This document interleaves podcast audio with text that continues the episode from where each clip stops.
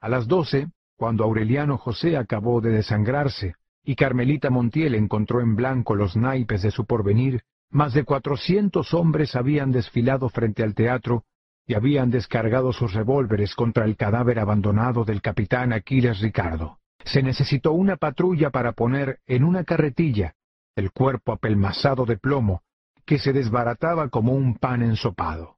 Contrariado por las impertinencias del ejército regular, el general José Raquel Moncada movilizó sus influencias políticas, volvió a vestir el uniforme y asumió la jefatura civil y militar de Macondo. No esperaba, sin embargo, que su actitud conciliatoria pudiera impedir lo inevitable. Las noticias de septiembre fueron contradictorias.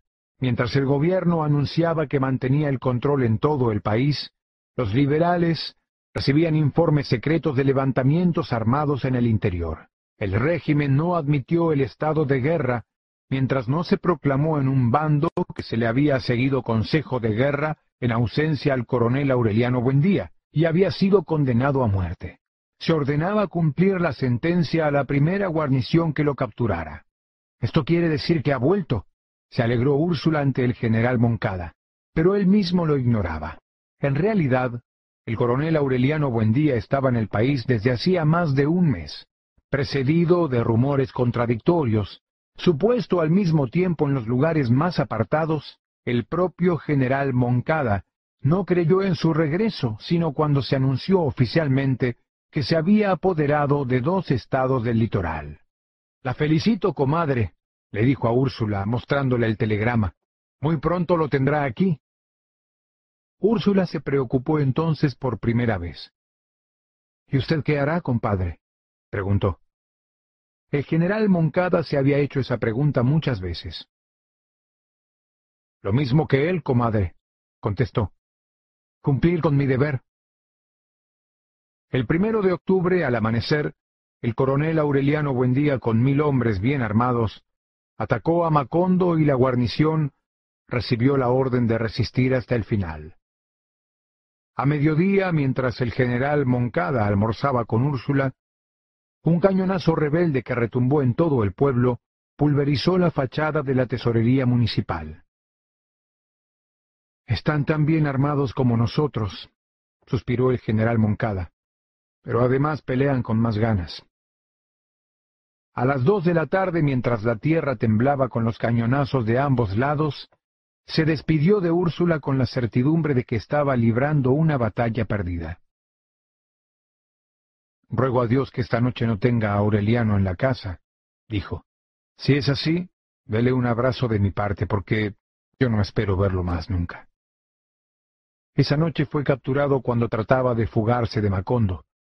Después de escribirle una extensa carta al coronel Aureliano Buendía, en la cual le recordaba los propósitos comunes de humanizar la guerra, y le deseaba una victoria definitiva contra la corrupción de los militares y las ambiciones de los políticos de ambos partidos.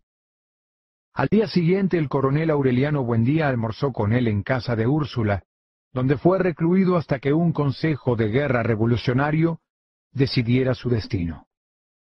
Fue una reunión familiar. Pero mientras los adversarios olvidaban la guerra, para evocar recuerdos del pasado, Úrsula tuvo la sombría impresión de que su hijo era un intruso. La había tenido desde que lo vio entrar protegido por un ruidoso aparato militar que volteó los dormitorios al derecho y al revés hasta convencerse de que no había ningún riesgo. El coronel Aureliano Buendía no solo lo aceptó, sino que impartió órdenes de una severidad terminante, y no permitió que nadie se le acercara a menos de tres metros, ni siquiera a Úrsula, mientras los miembros de su escolta no terminaron de establecer las guardias alrededor de la casa. Vestía un uniforme de drill ordinario, sin insignias de ninguna clase, y unas botas altas con espuelas embadurnadas de barro y sangre seca. Llevaba al cinto una escuadra con la funda desabrochada, y la mano siempre apoyada en la culata revelaba la misma tensión vigilante y resuelta de la mirada. Su cabeza, ahora con entradas profundas, parecía horneada a fuego lento. Su rostro, cuarteado por la sal del Caribe, había adquirido una dureza metálica. Estaba preservado contra la vejez inminente por una vitalidad que tenía algo que ver con la frialdad de las entrañas. Era más alto que cuando se fue, más pálido y óseo, y manifestaba los primeros síntomas de resistencia a la nostalgia. Dios mío, se dijo Úrsula alarmada, ahora parece un hombre capaz de todo. Lo era. El rebozo azteca que le llevó a Amaranta, las evocaciones que hizo en el almuerzo, las divertidas anécdotas que contó, eran simples rescoldos de su humor de otra época. No bien se cumplió la orden de enterrar a los muertos en la fosa común, asignó al coronel Roque Carnicero la misión de apresurar los juicios de guerra, y él se empeñó en la agotadora tarea de imponer las reformas radicales que no dejaran piedra sobre piedra en la revenida estructura del régimen conservador. Tenemos que anticiparnos a los políticos del partido, decía a sus asesores. Cuando abran los ojos a la realidad, se encontrarán con los hechos consumados. Fue entonces cuando decidió revisar los títulos de propiedad de la tierra, hasta cien años atrás, y descubrió las tropelías legalizadas de su hermano José Arcadio. Anuló los registros de una plumada. En un último gesto de cortesía, desatendió sus asuntos por una hora y visitó a Rebeca para ponerla al corriente de su determinación. En la penumbra de la casa, la viuda solitaria que en un tiempo fue la confidente de sus amores reprimidos y cuya obstinación le salvó la vida, era un espectro del pasado. Cerrada de negro hasta los puños, con el corazón convertido en cenizas, apenas si tenía noticias de la guerra. El coronel Aureliano Buendía tuvo la impresión de que la fosforescencia de sus huesos traspasaba la piel, y que ella se movía a través de una atmósfera de fuegos fatuos, en un aire estancado, donde aún se percibía un recóndito olor a pólvora. Empezó por aconsejarle que moderara el rigor de su luto, que ventilara la casa, que le perdonara al mundo la muerte de José Arcadio pero ya Rebeca estaba a salvo de toda vanidad. Después de buscarla inútilmente en el sabor de la tierra, en las cartas perfumadas de Pietro Crespi, en la cama tempestuosa de su marido, había encontrado la paz en aquella casa donde los recuerdos se materializaron por la fuerza de la evocación implacable, y se paseaban como seres humanos por los cuartos clausurados. Estirada en su mecedor de mimbre, mirando al coronel Aureliano Buendía como si fuera él quien pareciera un espectro del pasado, Rebeca ni siquiera se conmovió con la noticia de que las tierras usurpadas por José Arcadio serían restituidas a sus dueños legítimos. Se hará lo que tú dispongas, Aureliano, suspiró. Siempre creí, y lo confirmo ahora, que eres un descastado. La revisión de los títulos de propiedad se consumó al mismo tiempo que los juicios sumarios, presididos por el coronel Gerineldo Márquez, y que concluyeron con el fusilamiento de toda la oficialidad del ejército regular, prisionera de los revolucionarios. El último consejo de guerra fue el del general José Raquel Moncada. Úrsula intervino. Es el mejor gobernante que hemos tenido en Macondo, le dijo el coronel Aureliano Buendía. Ni siquiera tengo nada que decirte de su buen corazón, del afecto que nos tiene, porque tú lo conoces mejor que nadie. El coronel Aureliano Buendía fijó en ella una mirada de reprobación. No puedo arrogarme la facultad de administrar justicia, replicó. Si usted tiene algo que decir, dígalo ante el Consejo de Guerra.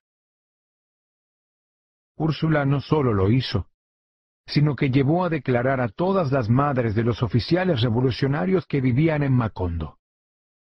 Una por una, las viejas fundadoras del pueblo, varias de las cuales habían participado en la temeraria travesía de la sierra, exaltaron las virtudes del general Moncada. Úrsula fue la última en el desfile.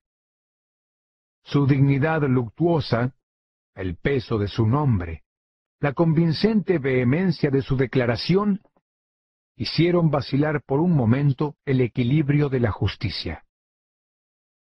Ustedes han tomado muy en serio este juego espantoso, y han hecho bien, porque están cumpliendo con su deber, dijo a los miembros del tribunal.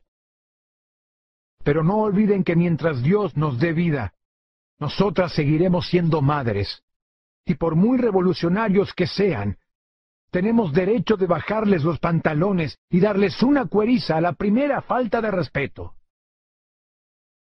El jurado se retiró a deliberar cuando todavía resonaban estas palabras en el ámbito de la escuela convertida en cuartel. A la medianoche, el general José Raquel Moncada fue sentenciado a muerte.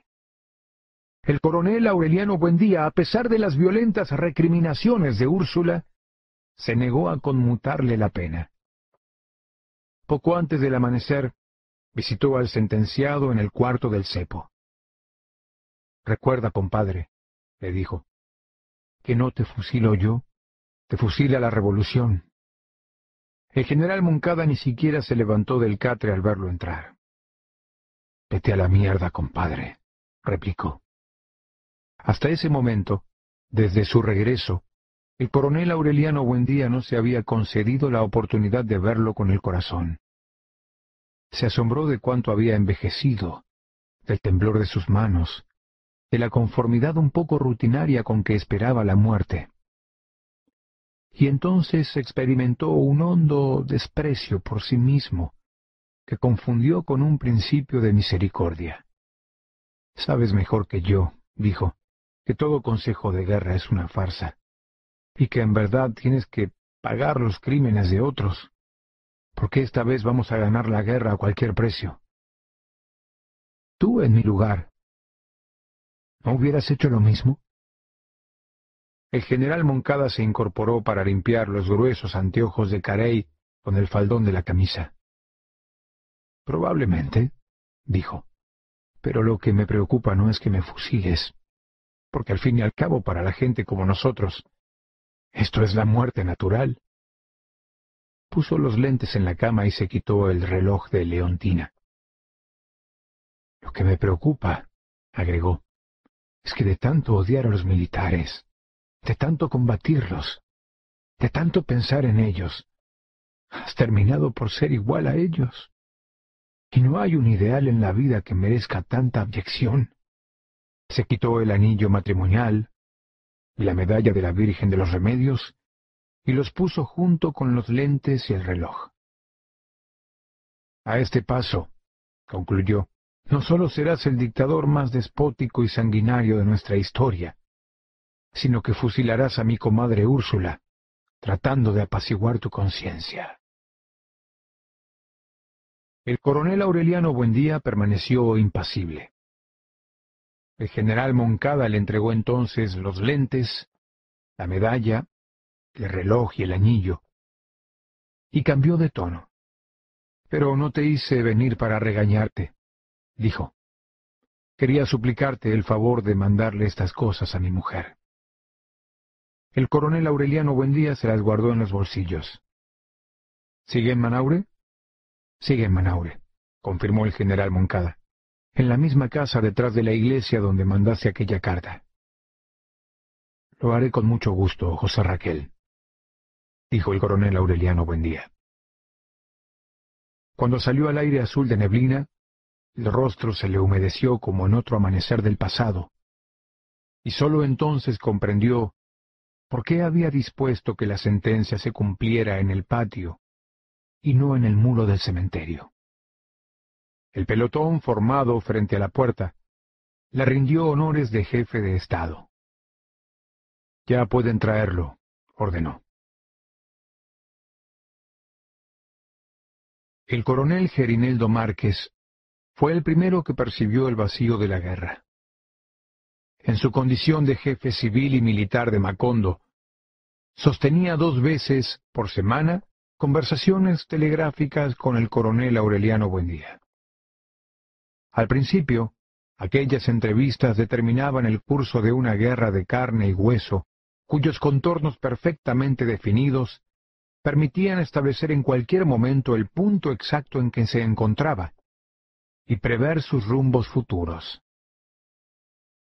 Aunque nunca se dejaba arrastrar al terreno de las confidencias, ni siquiera por sus amigos más próximos, el coronel Aureliano Buendía conservaba entonces el tono familiar que permitía identificarlo al otro extremo de la línea.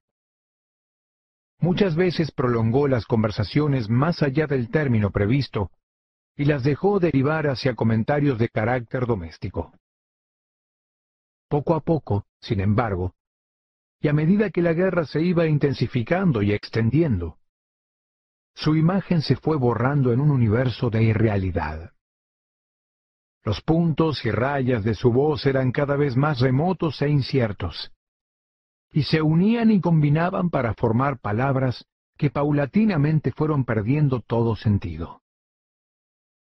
El coronel Gerineldo Márquez se limitaba entonces a escuchar, abrumado por la impresión de estar en contacto telegráfico con un desconocido de otro mundo. Comprendido Aureliano, concluía en el manipulador. Viva el Partido Liberal terminó por perder todo contacto con la guerra. Lo que en otro tiempo fue una actividad real, una pasión irresistible de su juventud, se convirtió para él en una referencia remota, un vacío.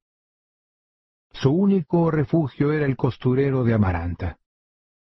La visitaba todas las tardes. Le gustaba contemplar sus manos mientras rizaba espumas de holán en la máquina de manivela que hacía girar Remedios la Bella. Pasaban muchas horas sin hablar, conformes con la compañía recíproca. Pero mientras Amaranta se complacía íntimamente en mantener vivo el fuego de su devoción, él ignoraba cuáles eran los secretos designios de aquel corazón indescifrable. Cuando se conoció la noticia de su regreso, Amaranta se había ahogado de ansiedad. Pero cuando lo vio entrar en la casa confundido con la ruidosa escolta del coronel Aureliano Buendía, y lo vio maltratado por el rigor del destierro, envejecido por la edad y el olvido, sucio de sudor y polvo, oloroso a rebaño, feo, con el brazo izquierdo en cabestrillo, se sintió desfallecer de desilusión. Dios mío, pensó, no era este el que esperaba. Al día siguiente, sin embargo, él volvió a la casa afeitado y limpio, con el bigote perfumado de agua de alucema y sin el cabestrillo ensangrentado. Le llevaba un breviario de pastas nacaradas. Qué raros son los hombres, dijo ella, porque no encontró otra cosa que decir. Se pasan la vida peleando contra los curas y regalan libros de oraciones. Desde entonces, aun en los días más críticos de la guerra, la visitó todas las tardes. Muchas veces cuando no estaba presente Remedios la Bella, era él quien le daba vueltas a la rueda de la máquina de coser.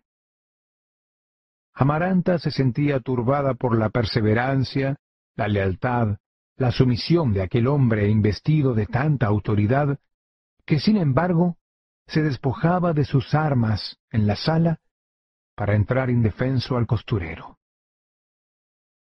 Pero durante cuatro años él le reiteró su amor, y ella encontró siempre la manera de rechazarlo sin herirlo. Porque aunque no conseguía quererlo, ya no podía vivir sin él. Remedios, la bella, que parecía indiferente a todo, y de quien se pensaba que era retrasada mental, no fue insensible a tanta devoción, e intervino en favor del coronel Gerineldo Márquez. Amaranta descubrió de pronto que aquella niña que había criado, que apenas despuntaba a la adolescencia, era ya la criatura más bella que se había visto en Macondo. Sintió renacer en su corazón el rencor que en otro tiempo experimentó contra Rebeca, y rogándole a Dios que no la arrastrara hasta el extremo de desearle la muerte, la desterró del costurero. Fue por esa época que el coronel Gerineldo Márquez empezó a sentir el hastío de la guerra. Apeló a sus reservas de persuasión, a su inmensa y reprimida ternura, dispuesto a renunciar por Amaranta a una gloria que le había costado el sacrificio de sus mejores años. Pero no logró convencerla.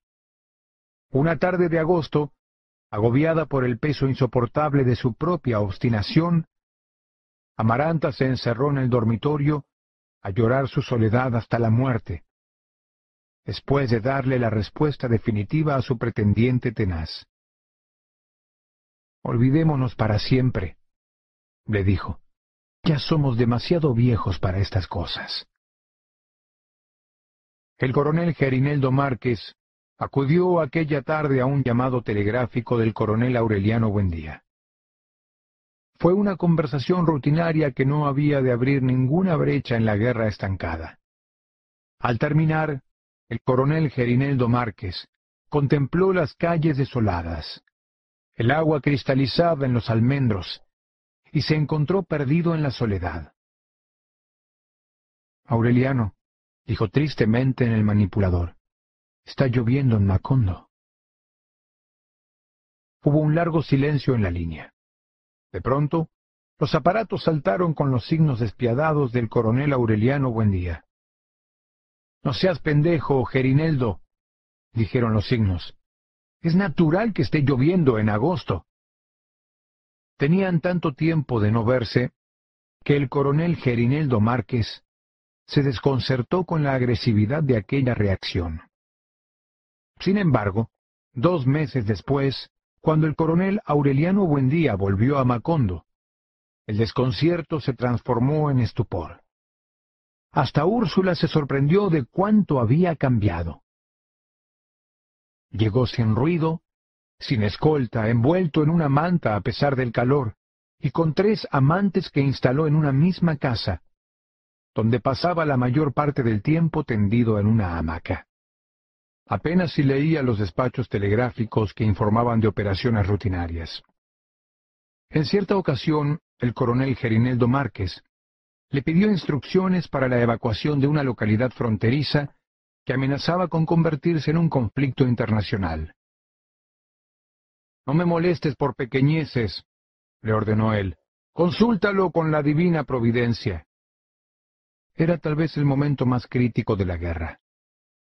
Los terratenientes liberales que al principio apoyaban la revolución habían suscrito alianzas secretas con los terratenientes conservadores para impedir la revisión de los títulos de propiedad. Los políticos que capitalizaban la guerra desde el exilio habían repudiado públicamente las determinaciones drásticas del coronel Aureliano Buendía. Pero hasta esa desautorización parecía tenerlo sin cuidado. No había vuelto a leer sus versos, que ocupaban más de cinco tomos y que permanecían olvidados en el fondo del baúl. De noche, o a la hora de la siesta, llamaba a la hamaca a una de sus mujeres y obtenía de ella una satisfacción rudimentaria, y luego dormía con un sueño de piedra que no era perturbado por el más ligero indicio de preocupación. Sólo él sabía entonces que su aturdido corazón estaba condenado para siempre a la incertidumbre. Al principio, embriagado por la gloria del regreso, por las victorias inverosímiles, se había asomado al abismo de la grandeza. Se complacía en mantener a la diestra al duque de Marlborough, su gran maestro en las artes de la guerra, cuyo atuendo de pieles y uñas de tigre suscitaba el respeto de los adultos y el asombro de los niños.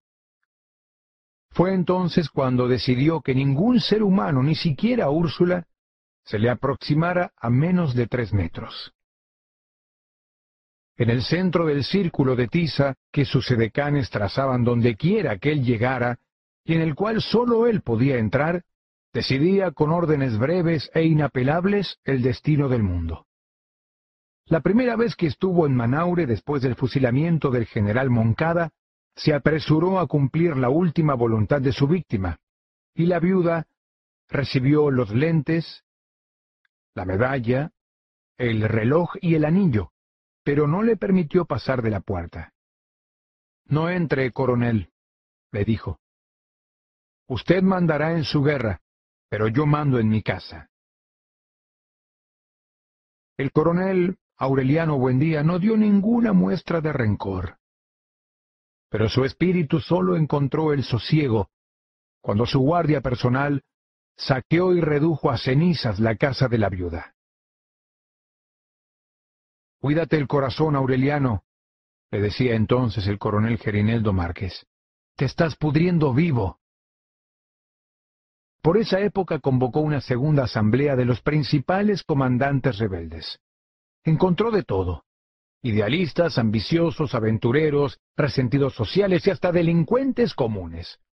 Había inclusive un antiguo funcionario conservador refugiado en la revuelta para escapar a un juicio por malversación de fondos. Muchos no sabían ni siquiera por qué peleaban. En medio de aquella muchedumbre abigarrada, cuyas diferencias de criterio estuvieron a punto de provocar una explosión interna, se destacaba una autoridad tenebrosa, el general Teófilo Vargas. Era un indio puro, montaraz, analfabeto, dotado de una malicia taciturna y una vocación mesiánica que suscitaba en sus hombres un fanatismo demente. El coronel Aureliano Buendía promovió la reunión con el propósito de unificar el mando rebelde contra las maniobras de los políticos. El general Teófilo Vargas se adelantó a sus intenciones. En pocas horas desbarató la coalición de los comandantes mejor calificados y se apoderó del mando central. Es una fiera de cuidado, les dijo el coronel Aureliano Buendía a sus oficiales. Para nosotros, ese hombre es más peligroso que el ministro de la guerra. Entonces, un capitán muy joven que siempre se había distinguido por su timidez, levantó un índice cauteloso. Es muy simple, coronel, propuso. Hay que matarlo. El coronel Aureliano Buendía no se alarmó por la frialdad de la proposición, sino por la forma en que se anticipó una fracción de segundo a su propio pensamiento. No esperen que yo dé esa orden, dijo. No la dio, en efecto. Pero quince días después, el general Teófilo Vargas fue despedazado a machetazos en una emboscada, y el coronel Aureliano Buendía asumió el mando central. La misma noche en que su autoridad fue reconocida por todos los comandos rebeldes, despertó sobresaltado, pidiendo a gritos una manta. Un frío interior que le rayaba los huesos y lo mortificaba inclusive a pleno sol, le impidió dormir bien varios meses, hasta que se le convirtió en una costumbre. La embriaguez del poder empezó a descomponerse en ráfagas de desazón. Buscando un remedio contra el frío, hizo fusilar al joven oficial que propuso el asesinato del general Teófilo Vargas. Sus órdenes se cumplían antes de ser impartidas, aún antes de que él las concibiera, y siempre llegaban mucho más lejos de donde él se hubiera atrevido a hacerlas llegar. Extraviado en la soledad de su inmenso poder, empezó a perder el rumbo. Le molestaba la gente que lo aclamaba en los pueblos vencidos y que le parecía la misma que aclamaba al enemigo. Por todas partes encontraba adolescentes que lo miraban con sus propios ojos, que hablaban con su propia voz, que lo saludaban con la misma desconfianza con que él los saludaba a ellos y que decían ser sus hijos. Se sintió disperso, repetido y más solitario que nunca. Tuvo la convicción de que sus propios oficiales le mentían. Se peleó con el duque de Malboró. El mejor amigo, solía decir entonces, es el que acaba de morir. Se cansó de la incertidumbre, el círculo vicioso de aquella guerra eterna que siempre lo encontraba a él en el mismo lugar, solo que cada vez más viejo, más acabado, más sin saber por qué, ni cómo, ni hasta cuándo. Siempre había alguien fuera del círculo de tiza, alguien a quien le hacía falta dinero, que tenía un hijo con tosferina o que quería irse a dormir para siempre, porque ya no podía soportar en la boca el sabor a mierda de la guerra y que, sin embargo, se cuadraba con sus últimas reservas de energía para informar todo normal, mi coronel. Y la normalidad era precisamente lo más espantoso de aquella guerra infinita. Que no pasaba nada.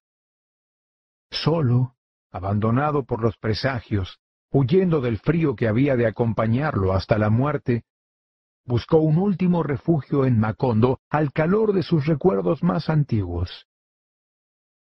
Era tan grave su desidia que cuando le anunciaron la llegada de una comisión de su partido autorizada para discutir la encrucijada de la guerra, él se dio vuelta en la hamaca sin despertar por completo.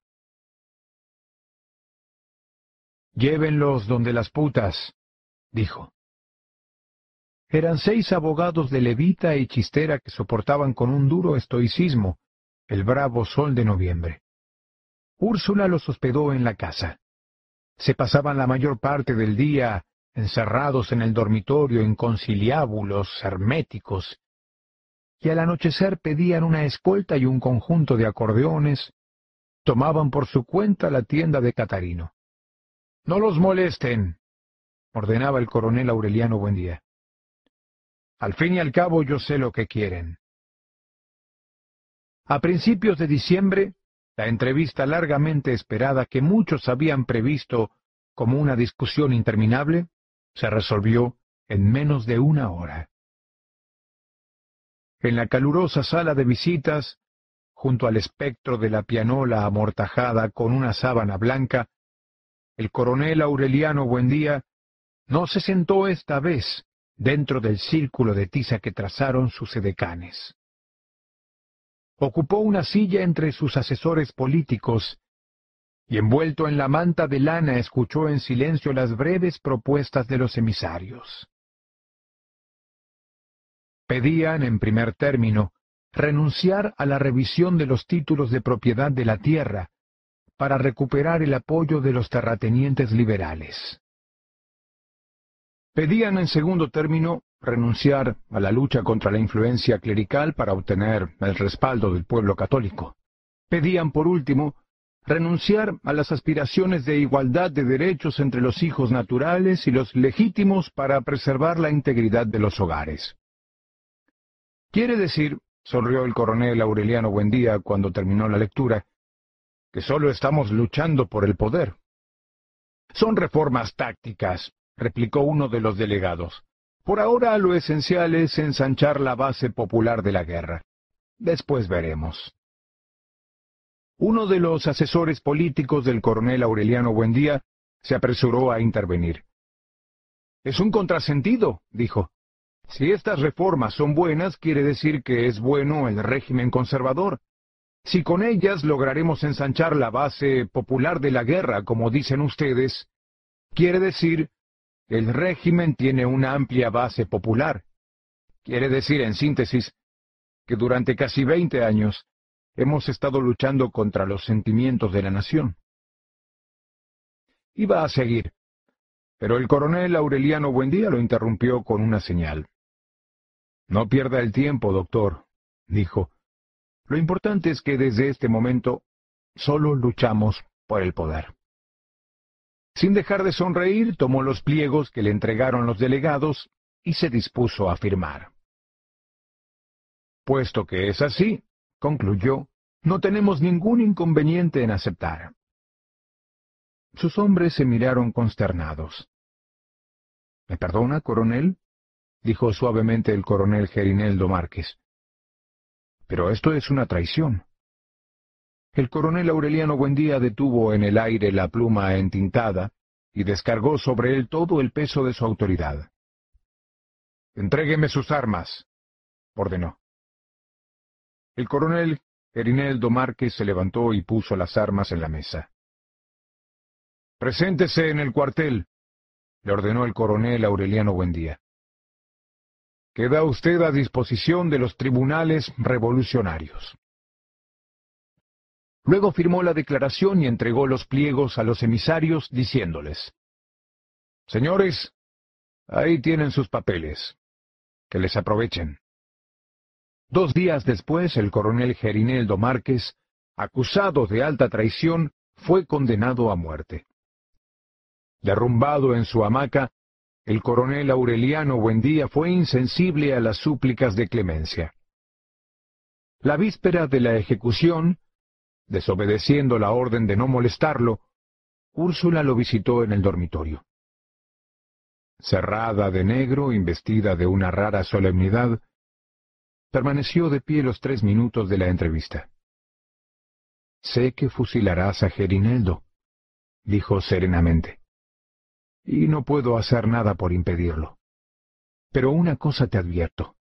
Tan pronto como vea el cadáver, te lo juro por los huesos de mi padre y mi madre, por la memoria de José Arcadio Buendía, te lo juro ante Dios, que te he de sacar de donde te metas, y te mataré con mis propias manos.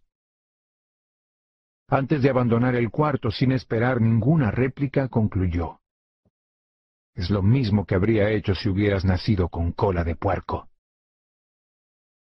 Aquella noche interminable, mientras el coronel Gerineldo Márquez evocaba sus tardes muertas en el costurero de Amaranta, el coronel Aureliano Buendía rasguñó durante muchas horas, tratando de romper la dura cáscara de su soledad.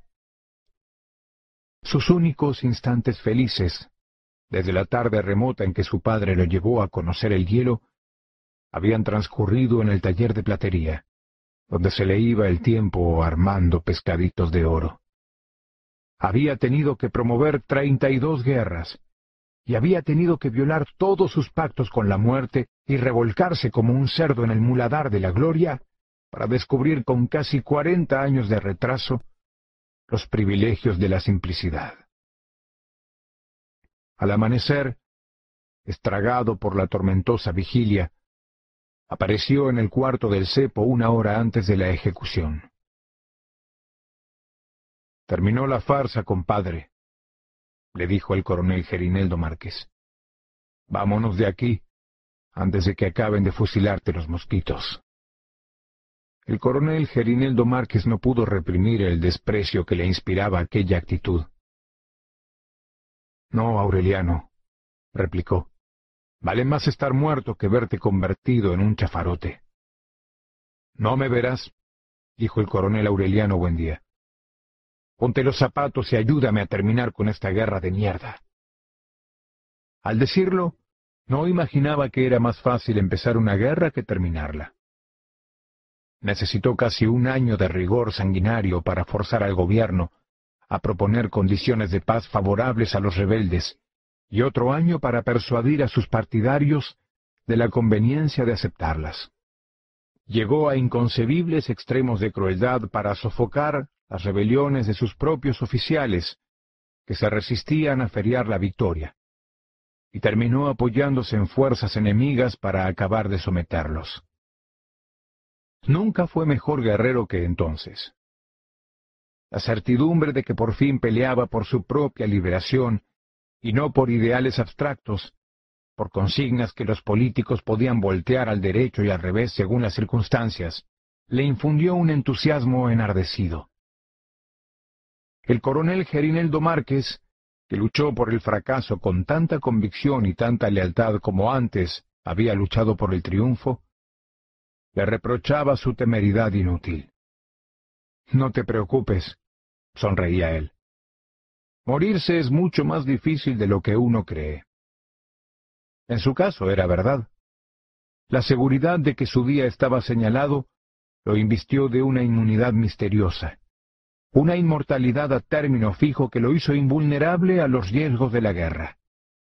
Y le permitió finalmente conquistar una derrota que era mucho más difícil, mucho más sangrienta y costosa que la victoria.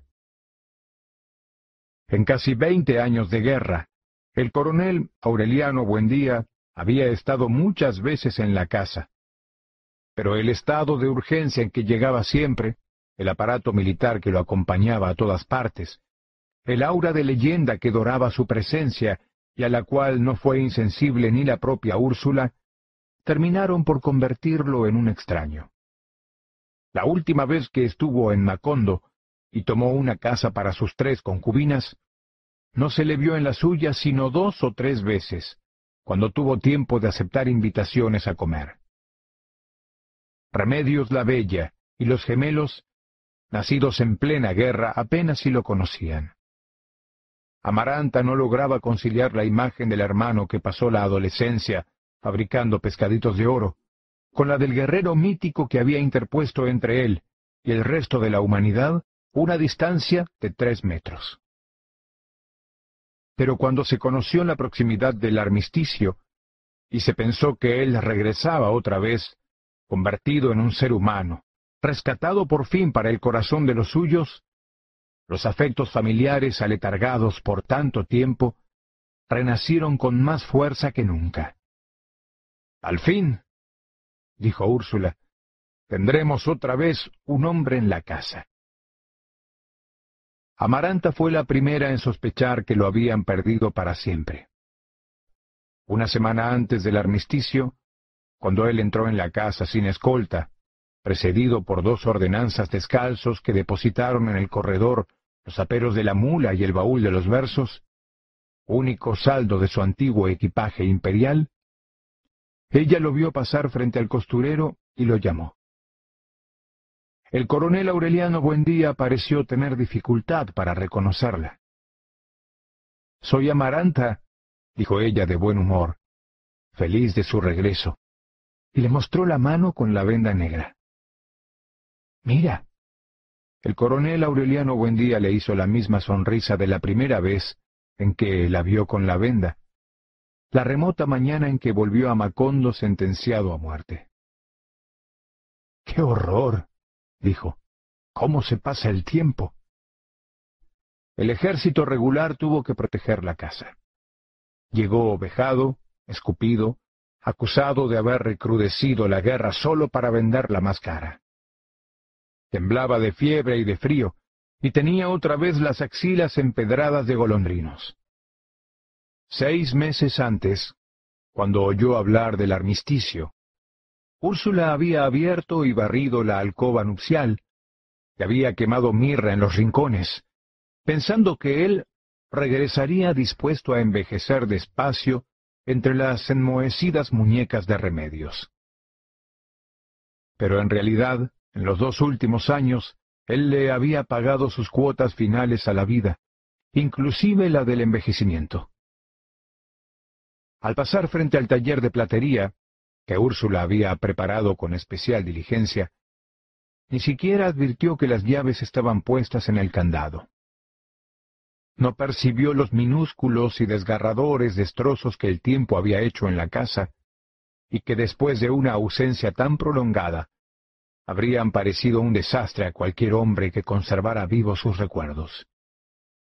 No le dolieron las peladuras de cal en las paredes, ni los sucios algodones de telaraña en los rincones, ni el polvo de las begonias, ni las nervaduras del comején en las vigas, ni el musgo de los quicios, ni ninguna de las trampas insidiosas que le tendía la nostalgia.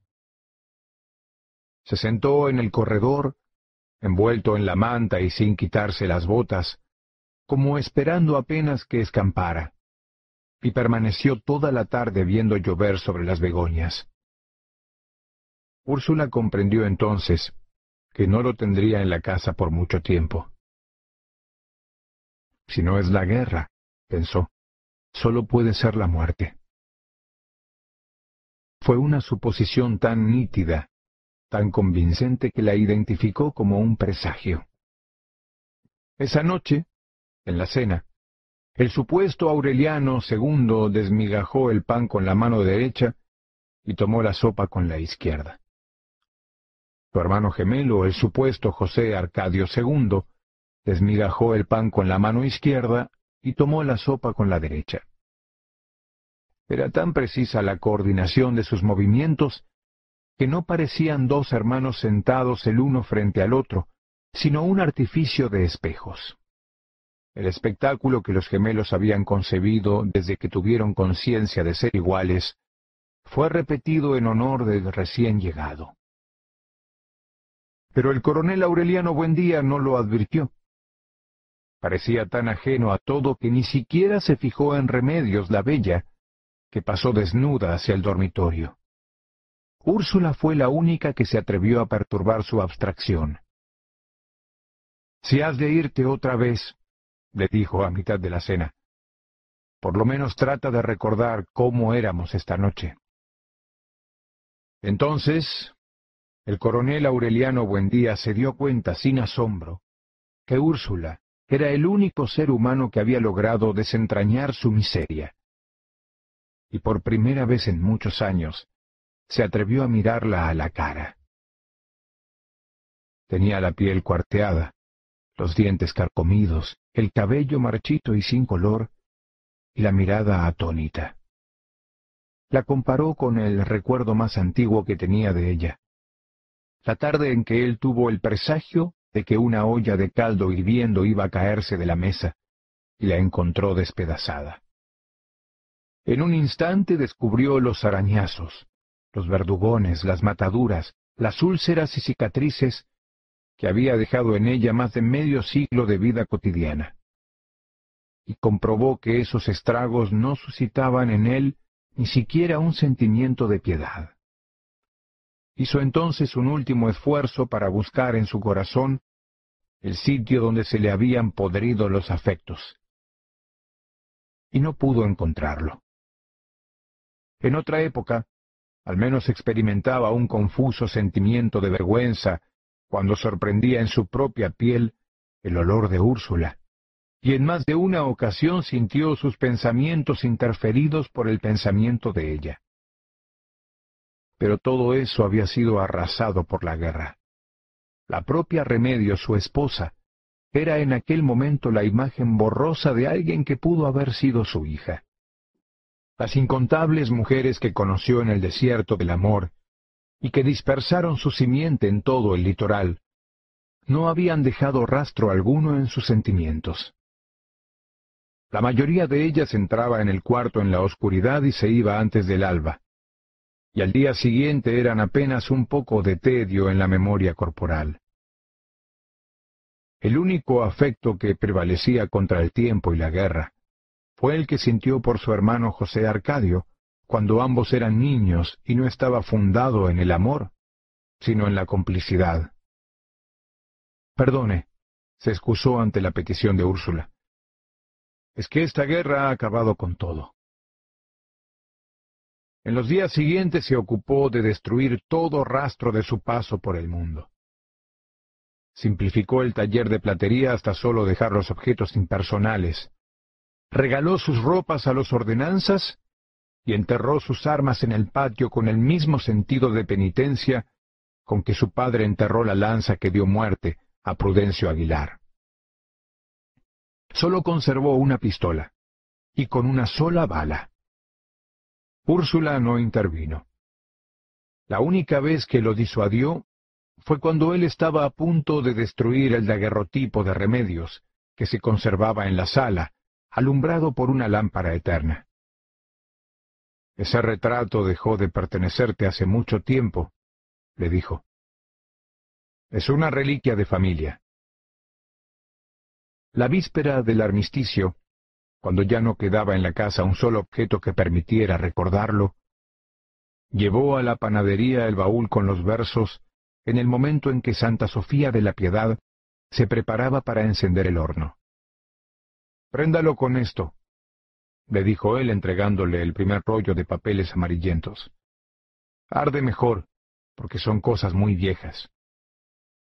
Santa Sofía de la Piedad, la silenciosa, la condescendiente, la que nunca contrarió ni a sus propios hijos, tuvo la impresión de que aquel era un acto prohibido. Son papeles importantes, dijo. Nada de eso, dijo el coronel. Son cosas que se escriben para uno mismo. Entonces, dijo ella, quémelos usted mismo, coronel. No solo lo hizo, sino que despedazó el baúl con una hachuela y echó las astillas al fuego. Horas antes, Pilar Ternera había estado a visitarlo. Después de tantos años de no verla, el coronel Aureliano Buendía se asombró de cuánto había envejecido y engordado, y de cuánto había perdido el esplendor de su risa.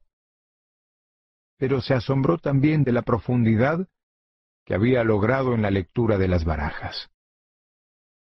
Cuídate la boca, le dijo ella. Y él se preguntó si la otra vez que se lo dijo, en el apogeo de la gloria no había sido una visión sorprendentemente anticipada de su destino. Poco después, cuando su médico personal acabó de extirparle los golondrinos, él le preguntó sin demostrar un interés particular cuál era el sitio exacto del corazón. El médico lo auscultó y le pintó luego un círculo en el pecho con un algodón sucio de yodo. El martes del armisticio amaneció tibio y lluvioso. El coronel Aureliano Buendía apareció en la cocina antes de las cinco y tomó su habitual café sin azúcar. Un día como este viniste al mundo, le dijo Úrsula. Todos se asustaron con tus ojos abiertos.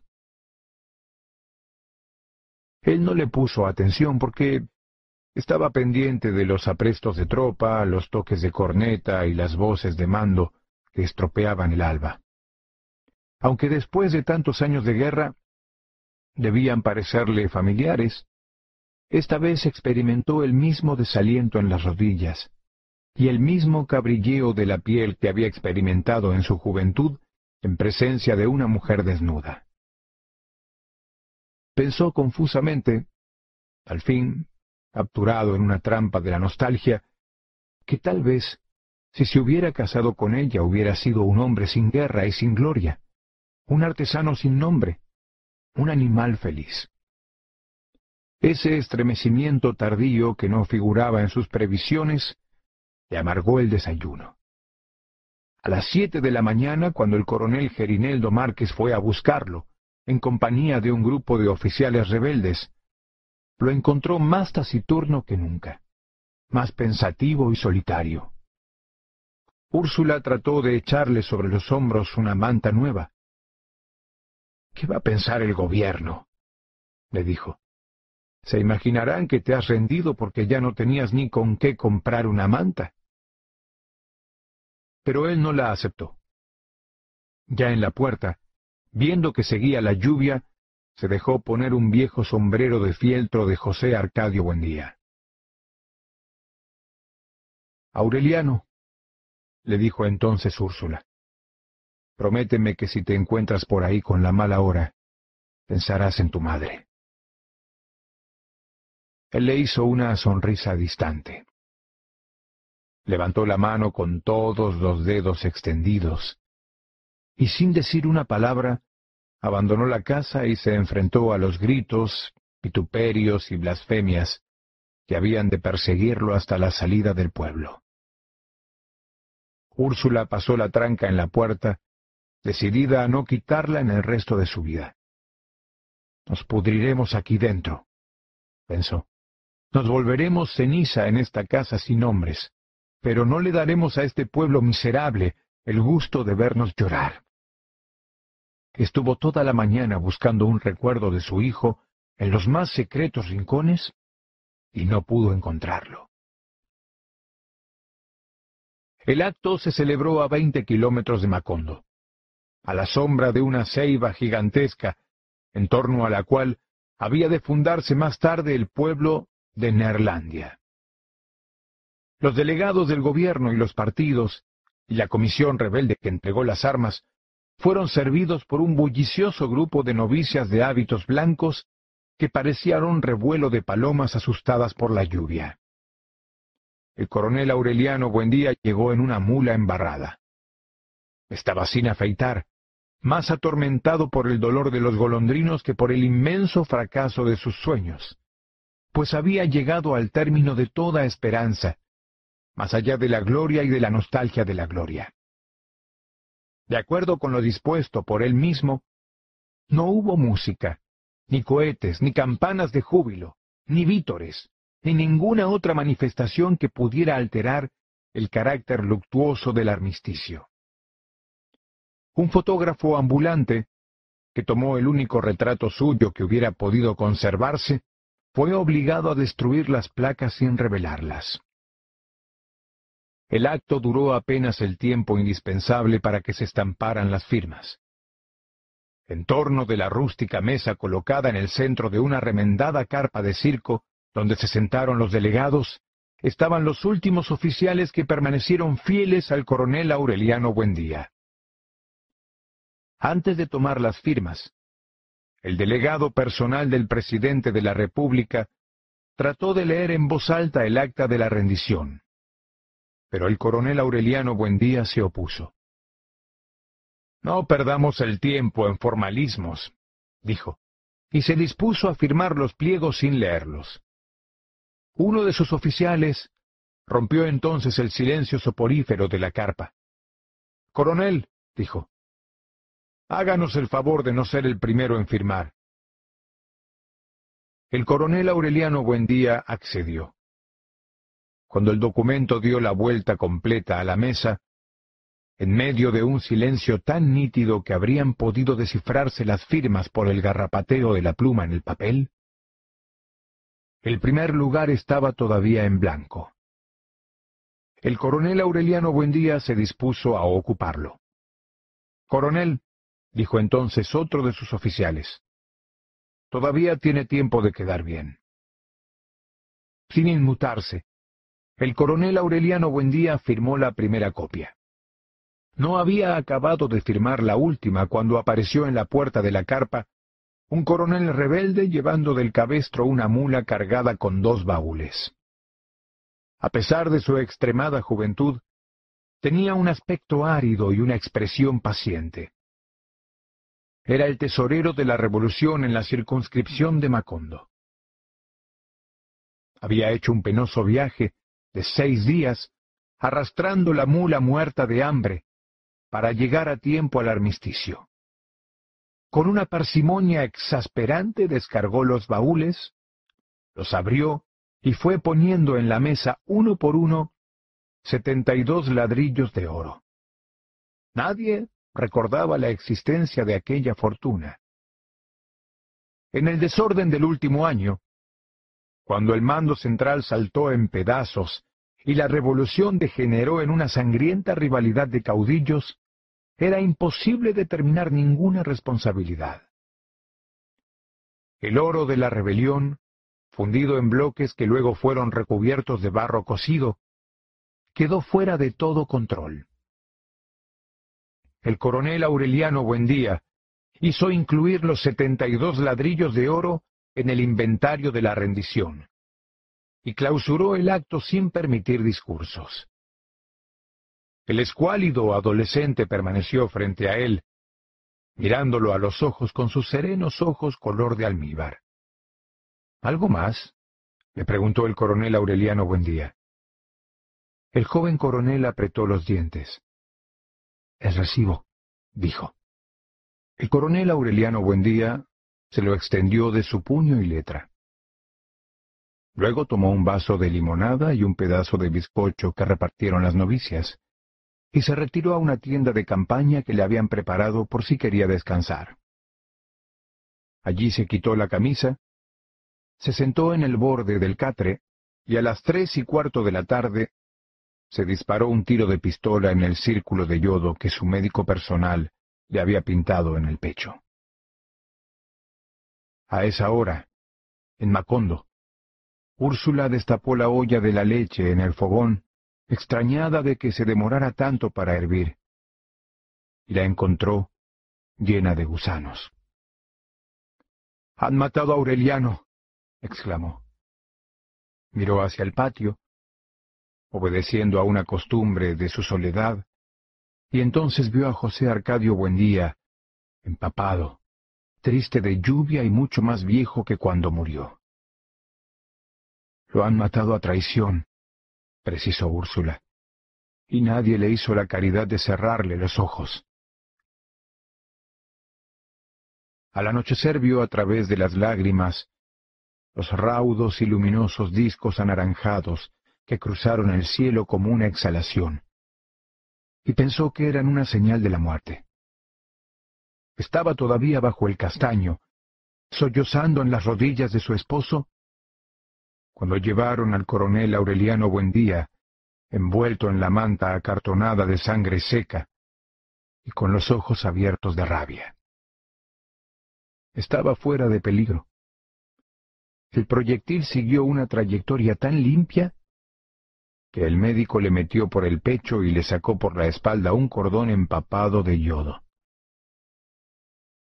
Esta es mi obra maestra, le dijo satisfecho. Era el único punto por donde podía pasar una bala sin lastimar ningún centro vital. El coronel Aureliano Buendía se vio rodeado de novicias misericordiosas que entonaban salmos desesperados por el eterno descanso de su alma, y entonces se arrepintió de no haberse dado el tiro en el paladar como lo tenía previsto, solo por burlar el pronóstico de Pilar Ternera. Si todavía me quedara autoridad, le dijo al doctor, lo haría fusilar sin fórmula de juicio, no por salvarme la vida, sino por hacerme quedar en ridículo. El fracaso de la muerte le devolvió en pocas horas el prestigio perdido. Los mismos que inventaron en la patraña de que había vendido la guerra por un aposento cuyas paredes estaban construidas con ladrillos de oro, definieron la tentativa de suicidio como un acto de honor y lo proclamaron mártir. Luego, cuando rechazó la orden del mérito que le otorgó el presidente de la República, hasta sus más encarnizados rivales desfilaron por su cuarto pidiéndole que desconociera los términos del armisticio y promoviera una nueva guerra. La casa se llenó de regalos de desagravio. Tardíamente impresionado por el respaldo masivo de sus antiguos compañeros de armas, el coronel Aureliano Buendía no descartó la posibilidad de complacerlos. Al contrario, en cierto momento pareció tan entusiasmado con la idea de una nueva guerra, que el coronel Gerineldo Márquez pensó que sólo esperaba un pretexto para proclamarla. El pretexto se le ofreció efectivamente cuando el presidente de la República se negó a asignar las pensiones de guerra a los antiguos combatientes, liberales o conservadores, mientras cada expediente no fuera revisado por una comisión especial y la ley de asignaciones aprobada por el Congreso. Esto es un atropello, tronó el coronel Aureliano Buendía. Se morirán de viejos esperando el correo. Abandonó por primera vez el mecedor que Úrsula compró para la convalecencia y dando vueltas en la alcoba dictó un mensaje terminante para el presidente de la República. En ese telegrama que nunca fue publicado, denunciaba la primera violación del Tratado de Neerlandia y amenazaba con proclamar la guerra a muerte si la asignación de las pensiones no era resuelta en el término de quince días. Era tan justa su actitud que permitía esperar inclusive la adhesión de los antiguos combatientes conservadores. Pero la única respuesta del gobierno fue el refuerzo de la Guardia Militar que se había puesto en la puerta de la casa con el pretexto de protegerla y la prohibición de toda clase de visitas. Medidas similares se adoptaron en todo el país con otros caudillos de cuidado. Fue una operación tan oportuna, drástica y eficaz que dos meses después del armisticio, cuando el coronel Aureliano Buendía fue dado de alta, sus instigadores más decididos estaban muertos o expatriados, o habían sido asimilados para siempre por la administración pública. El coronel Aureliano Buendía abandonó el cuarto en diciembre, y le bastó con echar una mirada al corredor para no volver a pensar en la guerra. Con una vitalidad que parecía imposible a sus años, Úrsula había vuelto a rejuvenecer la casa. Ahora van a ver quién soy yo, dijo cuando supo que su hijo viviría. No habrá una casa mejor ni más abierta a todo el mundo esta casa de locos. La hizo lavar y pintar, cambió los muebles, restauró el jardín y sembró flores nuevas, y abrió puertas y ventanas para que entrara hasta los dormitorios la deslumbrante claridad del verano. Decretó el término de los numerosos lutos superpuestos y ella misma cambió los viejos trajes rigurosos por ropas juveniles. La música de la pianola volvió a alegrar la casa.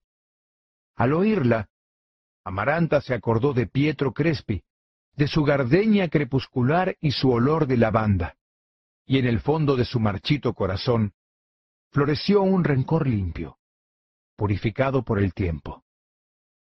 Una tarde en que trataba de poner orden en la sala, Úrsula pidió ayuda a los soldados que custodiaban la casa. El joven comandante de la guardia les concedió el permiso. Poco a poco, Úrsula les fue asignando nuevas tareas. Los invitaba a comer, les regalaba ropas y zapatos, y les enseñaba a leer y escribir. Cuando el gobierno suspendió la vigilancia, uno de ellos se quedó viviendo en la casa y estuvo a su servicio por muchos años. El día de Año Nuevo, enloquecido por los desaires de Remedios, la Bella, el joven comandante de la guardia amaneció muerto de amor junto a su ventana. Años después, en su lecho de agonía, Aureliano II había de recordar la lluviosa tarde de junio en que entró en el dormitorio a conocer a su primer hijo. Aunque era lánguido y llorón, sin ningún rasgo de un buen día, no tuvo que pensar dos veces para ponerle nombre. Se llamará José Arcadio, dijo.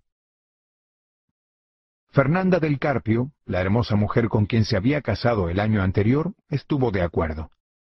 En cambio, Úrsula no pudo ocultar un vago sentimiento de zozobra.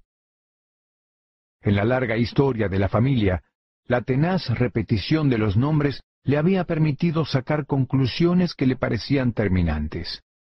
Mientras los aurelianos eran retraídos pero de mentalidad lúcida, los José Arcadio eran impulsivos y emprendedores, pero estaban marcados por un signo trágico. Los únicos casos de clasificación imposible eran los de José Arcadio II y Aureliano II fueron tan parecidos y traviesos durante la infancia que ni la propia Santa Sofía de la Piedad podía distinguirlos. El día del bautismo, Amaranta les puso esclavas con sus respectivos nombres y los vistió con ropas de colores distintos, marcadas con las iniciales de cada uno. Pero cuando empezaron a asistir a la escuela, optaron por cambiarse la ropa y las esclavas, y por llamarse ellos mismos con los nombres cruzados.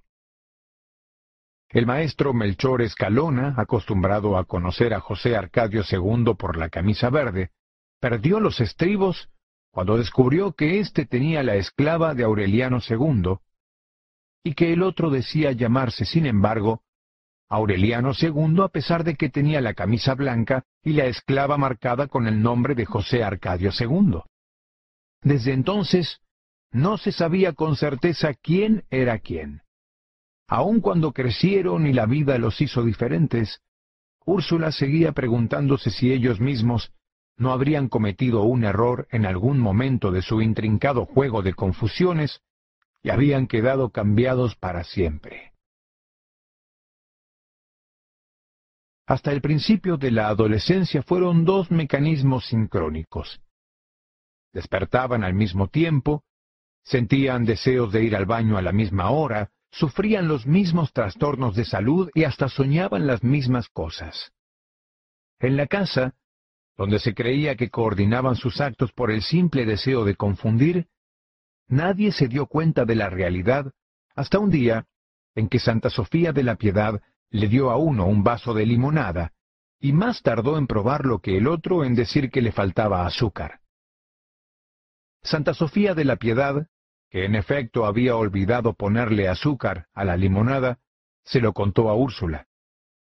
Así son todos, dijo ella sin sorpresa. locos de nacimiento. El tiempo acabó de desordenar las cosas. El que en los juegos de confusión se quedó con el nombre de Aureliano II se volvió monumental como el abuelo. Y el que se quedó con el nombre de José Arcadio II se volvió ocio como el coronel. Y lo único que conservaron en común fue el aire solitario de la familia. Tal vez fue ese entrecruzamiento de estaturas, nombres y caracteres lo que le hizo sospechar a Úrsula que estaban barajados desde la infancia. La diferencia decisiva se reveló en plena guerra cuando José Arcadio II le pidió al coronel Gerineldo Márquez que lo llevara a ver los fusilamientos. Contra el parecer de Úrsula, sus deseos fueron satisfechos. Aureliano II, en cambio, se estremeció ante la sola idea de presenciar una ejecución. Prefería la casa. A los doce años, le preguntó a Úrsula qué había en el cuarto clausurado. Papeles, le contestó ella. Son los libros de Melquíades y las cosas raras que escribía en sus últimos años. La respuesta, en vez de tranquilizarlo, aumentó su curiosidad. Insistió tanto, prometió con tanto ahínco no maltratar las cosas, que Úrsula le dio las llaves. Nadie había vuelto a entrar al cuarto desde que sacaron el cadáver de Melquíades y pusieron en la puerta el candado cuyas piezas se soldaron con la herrumbe. Pero cuando Aureliano II abrió las ventanas, entró una luz familiar que parecía acostumbrada a iluminar el cuarto todos los días, y no había el menor rastro de polvo o telaraña, sino que todo estaba barrido y limpio, mejor barrido y más limpio que el día del entierro. Y la tinta no se había secado en el tintero ni el óxido había alterado el brillo de los metales, ni se había extinguido el rescoldo del atanor donde José Arcadio Buendía vaporizó el mercurio. En los anaqueles estaban los libros empastados en una materia acartonada y pálida, como la piel humana curtida, y estaban los manuscritos intactos. A pesar del encierro de muchos años, el aire parecía más puro que en el resto de la casa. Todo era tan reciente, que varias semanas después cuando Úrsula entró al cuarto con un cubo de agua y una escoba para lavar los pisos, no tuvo nada que hacer. Aureliano II estaba abstraído en la lectura de un libro.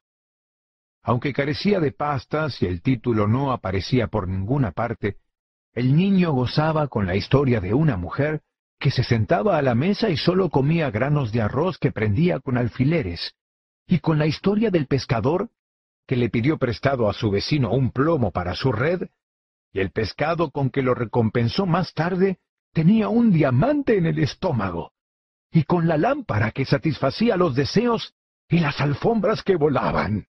Asombrado, le preguntó a Úrsula si todo aquello era verdad, y ella le contestó que sí, que muchos años antes los gitanos llevaban a Macondo las lámparas maravillosas y las esteras voladoras.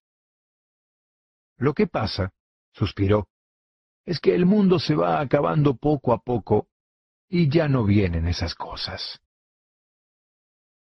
Cuando terminó el libro, muchos de cuyos cuentos estaban inconclusos porque faltaban páginas, Aureliano II se dio a la tarea de descifrar los manuscritos. Fue imposible. Las letras parecían ropa puesta a secar en un alambre, y se asemejaban más a la escritura musical que a la literaria. Un mediodía ardiente, mientras escrutaba los manuscritos, sintió que no estaba solo en el cuarto. Contra la reverberación de la ventana, sentado con las manos en las rodillas, estaba Melquíades. No tenía más de cuarenta años. Llevaba el mismo chaleco anacrónico y el sombrero de alas de cuervo, y por sus sienes pálidas chorreaba la grasa del cabello derretida por el calor, como lo vieron Aureliano y José Arcadio cuando eran niños. Aureliano II lo reconoció de inmediato, porque aquel recuerdo hereditario se había transmitido de generación en generación y había llegado a él desde la memoria de su abuelo. Salud, dijo Aureliano II. Salud, joven, dijo Melquíades. Desde entonces, durante varios años, se vieron casi todas las tardes. Melquíades le hablaba del mundo, trataba de infundirle su vieja sabiduría, pero se negó a traducir los manuscritos. Nadie debe conocer su sentido mientras no hayan cumplido cien años, explicó. Aureliano II guardó para siempre el secreto de aquellas entrevistas. En una ocasión sintió que su mundo privado se derrumbaba, porque Úrsula entró en el momento en que Melquíades estaba en el cuarto. Pero ella no lo vio. ¿Con quién hablas? le preguntó. Con nadie, dijo Aureliano II. Así era tu bisabuelo, dijo Úrsula. También él hablaba solo. José Arcadio II, mientras tanto, había satisfecho la ilusión de ver un fusilamiento. Por el resto de su vida recordaría el fogonazo lívido de los seis disparos simultáneos y el eco del estampido que se despedazó por los montes, y la sonrisa triste y los ojos perplejos del fusilado, que permaneció erguido mientras la camisa se le empapaba de sangre, y que seguía sonriendo aún cuando lo desataron del poste y lo metieron en un cajón lleno de tal. Está vivo, pensó él. Lo van a enterrar vivo. Se impresionó tanto que desde entonces detestó las prácticas militares y la guerra, no por las ejecuciones, sino por la espantosa costumbre de enterrar vivos a los fusilados. Nadie supo entonces en qué momento empezó a tocar las campanas en la torre y a ayudarle a misa al padre Antonio Isabel, sucesor de El Cachorro, y a cuidar gallos de pelea en el patio de la casa cural. Cuando el coronel Gerineldo Márquez se enteró, lo reprendió duramente por estar aprendiendo oficios repudiados por los liberales. La cuestión, contestó él, es que a mí me parece que he salido conservador. Lo creía como si fuera una determinación de la fatalidad. El coronel Gerineldo Márquez, escandalizado, se lo contó a Úrsula. Mejor, aprobó ella. Ojalá se meta de cura, para que Dios entre por fin a esta casa. Muy pronto se supo que el padre Antonio Isabel lo estaba preparando para la primera comunión. Le enseñaba el catecismo mientras le afeitaba el pescuezo a los gallos. Explicaba con ejemplos simples mientras ponían en sus nidos a las gallinas cluecas. ¿Cómo se le ocurrió a Dios en el segundo día de la creación que los pollos se formaran dentro del huevo? Desde entonces manifestaba el párroco los primeros síntomas del delirio senil que lo llevó a decir, años más tarde, que probablemente el diablo había ganado la rebelión contra Dios, y que era aquel quien estaba sentado en el trono celeste, sin revelar su verdadera identidad para atrapar a los incautos. Fogueado por la intrepidez de su preceptor, José Arcadio II llegó en pocos meses a ser tan ducho en martingalas teológicas para confundir al demonio, como diestro en las trampas de la gallera. Amaranta le hizo un traje de lino con cuello y corbata. Le compró un par de zapatos blancos y grabó su nombre con letras doradas en el lazo del cirio. Dos noches antes de la primera comunión, el padre Antonio Isabel se encerró con él en la sacristía para confesarlo, con la ayuda de un diccionario de pecados. Fue una lista tan larga que el anciano párroco, acostumbrado a acostarse a las seis, se quedó dormido en el sillón antes de terminar. El interrogatorio fue para José Arcadio II una revelación. No le sorprendió que el padre le preguntara si había hecho cosas malas con mujer, y contestó honradamente que no.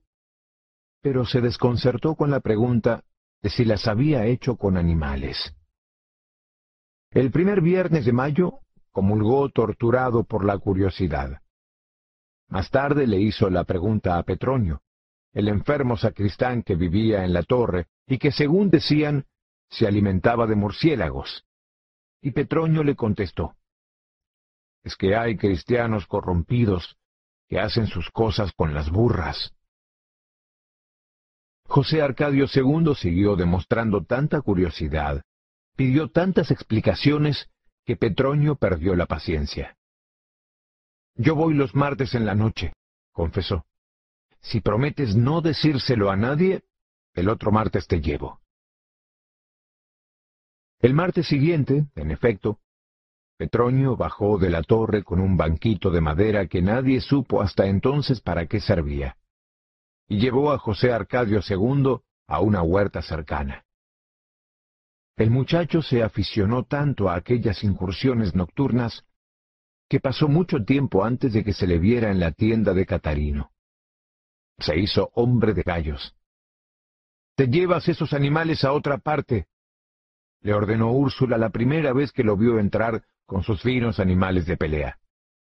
Ya los gallos han traído demasiadas amarguras a esta casa, para que ahora vengas tú a traernos otras. José Arcadio II se los llevó sin discusión, pero siguió criándolos donde Pilar Ternera, su abuela, que puso a su disposición cuanto le hacía falta, a cambio de tenerlo en la casa. Pronto demostró en la gallera la sabiduría que le infundió el padre Antonio Isabel, y dispuso de suficiente dinero no sólo para enriquecer sus crías, sino para procurarse satisfacciones de hombre. Úrsula lo comparaba en aquel tiempo con su hermano, y no podía entender cómo los dos gemelos que parecieron una sola persona en la infancia habían terminado por ser tan distintos. La perplejidad no le duró mucho tiempo, porque muy pronto empezó Aureliano II a dar muestras de holgazanería y disipación. Mientras estuvo encerrado en el cuarto de Melquíades, fue un hombre ensimismado como lo fue el coronel Aureliano Buendía en su juventud. Pero poco antes del Tratado de Neerlandia, una casualidad lo sacó de su ensimismamiento y lo enfrentó a la realidad del mundo. Una mujer joven, que andaba vendiendo números para la rifa de un acordeón, lo saludó con mucha familiaridad. Aureliano II no se sorprendió porque ocurría con frecuencia que lo confundieran con su hermano pero no aclaró el equívoco, ni siquiera cuando la muchacha trató de ablandarle el corazón con lloriqueos, y terminó por llevarlo a su cuarto. Le tomó tanto cariño desde aquel primer encuentro, que hizo trampas en la rifa para que él se ganara el acordeón. Al cabo de dos semanas, Aureliano II se dio cuenta de que la mujer se había estado acostando alternativamente con él y con su hermano, creyendo que eran el mismo hombre, y en vez de aclarar la situación, se las arregló para prolongarla. No volvió al cuarto de Melquíades.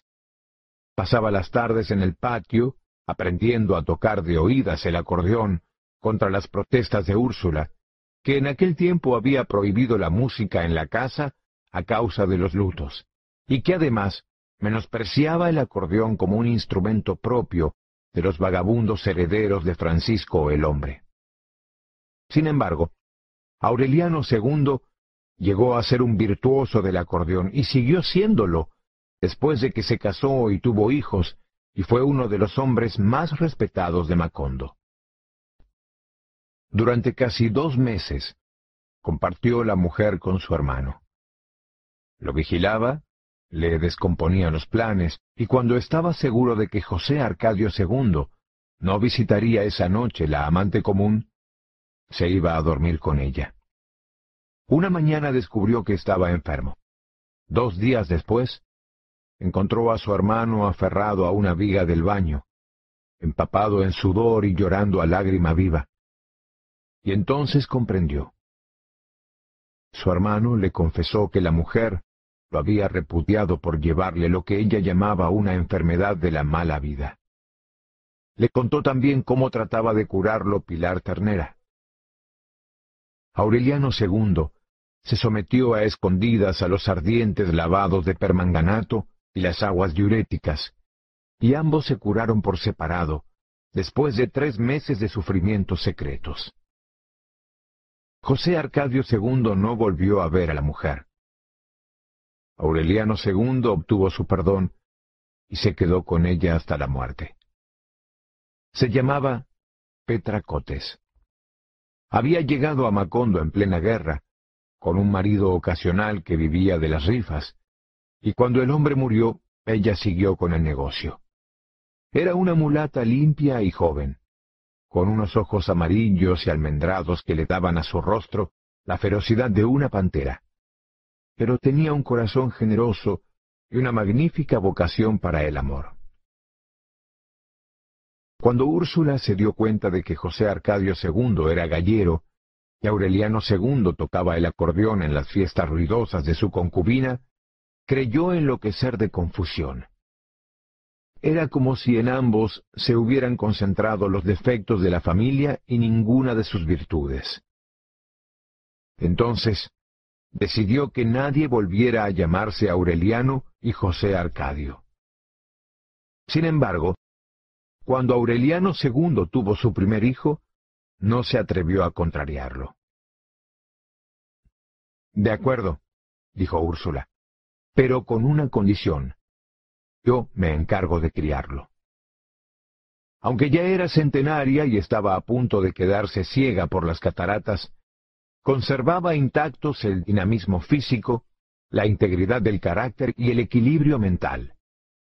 Nadie mejor que ella para formar al hombre virtuoso que había de restaurar el prestigio de la familia. Un hombre que nunca hubiera oído hablar de la guerra, los gallos de pelea, las mujeres de mala vida y las empresas delirantes. Cuatro calamidades que, según pensaba Úrsula, habían determinado la decadencia de su estirpe. Este será cura, prometió solemnemente, y si Dios me da la vida, ha de llegar a ser papa. Todos rieron al oírla, no solo en el dormitorio, sino en toda la casa, donde estaban reunidos los bulliciosos amigotes de Aureliano II. La guerra, relegada al desván de los malos recuerdos, fue momentáneamente evocada con los taponazos del champaña. A la salud del Papa, brindó Aureliano II. Los invitados brindaron a coro. Luego el dueño de casa tocó el acordeón, se reventaron cohetes y se ordenaron tambores de júbilo para el pueblo. En la madrugada, los invitados ensopados en champaña sacrificaron seis vacas y las pusieron en la calle a disposición de la muchedumbre. Nadie se escandalizó. Desde que Aureliano II se hizo cargo de la casa, aquellas festividades eran cosa corriente, aunque no existiera un motivo tan justo como el nacimiento de un papa. En pocos años, sin esfuerzos, a puros golpes de suerte, había acumulado una de las más grandes fortunas de la ciénaga, gracias a la proliferación sobrenatural de sus animales.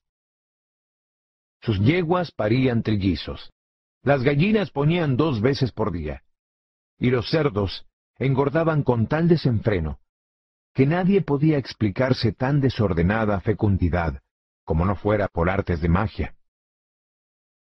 Economiza ahora, le decía Úrsula a su atolondrado bisnieto. Esta suerte no te va a durar toda la vida. Pero Aureliano II no le ponía atención. Mientras más destapaba champaña para ensopar a sus amigos, más alocadamente parían sus animales, y más se convencía él de que su buena estrella no era cosa de su conducta, sino influencia de Petra Cotes, su concubina, cuyo amor tenía la virtud de exasperar a la naturaleza.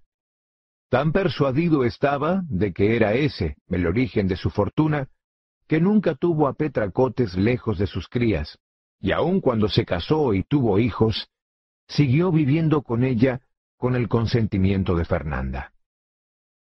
sólido, monumental como sus abuelos, pero con un gozo vital y una simpatía irresistible que ellos no tuvieron, Aureliano II apenas si tenía tiempo de vigilar sus ganados. Le bastaba con llevar a Petra Cotes a sus criaderos y pasearla a caballo por sus tierras, para que todo animal marcado con su hierro sucumbiera a la peste irremediable de la proliferación.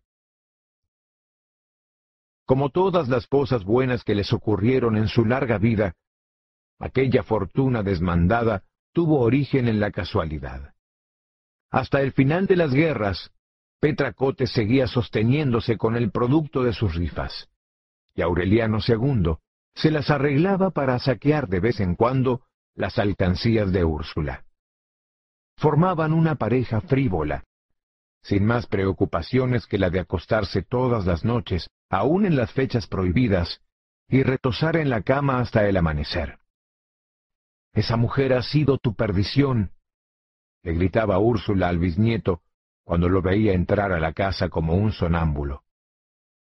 Te tiene tan embobado que un día de estos te veré retorciéndote de cólicos, con un sapo metido en la barriga. José Arcadio II, que demoró mucho tiempo para descubrir la suplantación, no lograba entender la pasión de su hermano. Recordaba a Petra Cotes como una mujer convencional, más bien perezosa en la cama y completamente desprovista de recursos para el amor. Sordo al clamor de Úrsula y a las burlas de su hermano, Aureliano II solo pensaba entonces en encontrar un oficio que le permitiera sostener una casa para Petracotes y morirse con ella, sobre ella y debajo de ella, en una noche de desafuero febril. Cuando el coronel Aureliano Buendía volvió a abrir el taller, seducido al fin por los encantos pacíficos de la vejez, Aureliano II pensó que sería un buen negocio dedicarse a la fabricación de pescaditos de oro. Pasó muchas horas en el cuartito caluroso viendo cómo las duras láminas de metal, trabajadas por el coronel con la paciencia inconcebible del desengaño, se iban convirtiendo poco a poco en escamas doradas. El oficio le pareció tan laborioso y era tan persistente y apremiante el recuerdo de Petra Cotes que al cabo de tres semanas desapareció del taller. Fue en esa época que le dio a Petra Cotes por rifar conejos. Se reproducían y se volvían adultos con tanta rapidez que apenas daban tiempo para vender los números de la rifa. Al principio, Aureliano II no advirtió las alarmantes proporciones de la proliferación. Pero una noche, cuando ya nadie en el pueblo quería oír hablar de las rifas de conejos, sintió un estruendo en la pared del patio. No te asustes, dijo Petra Cotes. Son los conejos. No pudieron dormir más, atormentados por el tráfago de los animales. Al amanecer, Aureliano II abrió la puerta y vio el patio empedrado de conejos, azules, en el resplandor del alba. Petra Cotes, muerta de risa, no resistió la tentación de hacerle una broma. Estos son los que nacieron anoche, dijo. ¡Qué horror! dijo él. ¿Por qué no pruebas con vacas? Pocos días después, Tratando de desahogar su patio, Petra Cotes cambió los conejos por una vaca que dos meses más tarde parió trellizos. Así empezaron las cosas. De la noche a la mañana, Aureliano II se hizo dueño de tierras y ganados, y apenas si tenía tiempo de ensanchar las caballerizas y posilgas desbordadas. Era una prosperidad de delirio que a él mismo le causaba risa, y no podía menos que asumir actitudes extravagantes para descargar su buen humor. Apártense, vacas, que la vida es corta, gritaba. Úrsula se preguntaba en qué enredo se había metido, si no estaría robando, si no había terminado por volverse cuatrero. Y cada vez que lo veía destapando champaña, por el puro placer de echarse la espuma por la cabeza, le reprochaba a gritos el desperdicio. Lo molestó tanto que un día en que Aureliano II amaneció con el humor rebosado, apareció con un cajón de dinero, una lata de engrudo y una brocha, y cantando a voz en cuello las viejas canciones de Francisco el hombre, empapeló la casa por dentro y por fuera, y de arriba a abajo con billetes de a peso. La antigua mansión, pintada de blanco desde los tiempos en que llevaron la pianola, adquirió el aspecto equívoco de una mezquita. En medio del alboroto de la familia, del escándalo de Úrsula, del júbilo del pueblo que abarrotó la calle para presenciar la glorificación del despilfarro, Aureliano II terminó por empapelar desde la fachada hasta la cocina, inclusive los baños y dormitorios, y arrojó los billetes sobrantes en el patio. Ahora, dijo finalmente, espero que nadie en esta casa me vuelva a hablar de plata. Así fue. Úrsula hizo quitar los billetes adheridos a las grandes tortas de cal y volvió a pintar la casa de blanco. Dios mío, suplicaba, haznos tan pobres como éramos cuando fundamos este pueblo. No sea que en la otra vida nos vayas a cobrar esta dilapidación. Sus súplicas fueron escuchadas en sentido contrario. En efecto, uno de los trabajadores que desprendía los billetes tropezó por descuido con un enorme San José de yeso que alguien había dejado en la casa en los últimos años de la guerra, y la imagen hueca se despedazó contra el suelo. Estaba atiborrada de monedas de oro. Nadie recordaba quién había llevado aquel santo de tamaño natural. Lo trajeron tres hombres, explicó Amaranta. Me pidieron que lo guardáramos mientras pasaba la lluvia, y yo les dije que lo pusieran ahí, en el rincón, donde nadie fuera a tropezar con él. Y ahí lo pusieron con mucho cuidado. Y ahí ha estado desde entonces porque nunca volvieron a buscarlo. En los últimos tiempos, Úrsula le había puesto velas y se había postrado ante él, sin sospechar que en el lugar de un santo estaba adorando casi doscientos kilogramos de oro. La tardía comprobación de su involuntario paganismo agravó su desconsuelo. Escupió el espectacular montón de monedas, lo metió en tres sacos de lona y lo enterró en un lugar secreto, en espera de que tarde o temprano los tres desconocidos fueran a reclamarlo. Mucho después, en los años difíciles de su decrepitud, Úrsula solía intervenir en las conversaciones de los numerosos viajeros que entonces pasaban por la casa, y les preguntaba si durante la guerra no habían dejado allí un San José de yeso para que lo guardaran mientras pasaba la lluvia. Estas cosas, que tanto consternaban a Úrsula, eran corrientes en aquel tiempo. Macondo naufragaba en una prosperidad de milagro. Las casas de barro y cañabrava de los fundadores habían sido reemplazadas por construcciones de ladrillo, con persianas de madera y pisos de cemento, que hacían más llevadero el calor sofocante de las dos de la tarde. De la antigua aldea de José Arcadio Buendía Solo quedaban entonces los almendros polvorientos, destinados a resistir a las circunstancias más arduas, y el río de aguas diáfanas, cuyas piedras prehistóricas fueron pulverizadas por las enloquecidas almádenas de José Arcadio II, cuando se empeñó en despejar el cauce para establecer un servicio de navegación. Fue un sueño delirante, comparable apenas a los de su bisabuelo, porque el lecho pedregoso y los numerosos tropiezos de la corriente impedían el tránsito desde Macondo hasta el mar. Pero José Arcadio II, en un imprevisto arranque de temeridad, se empecinó en el proyecto. Hasta entonces no había dado ninguna muestra de imaginación.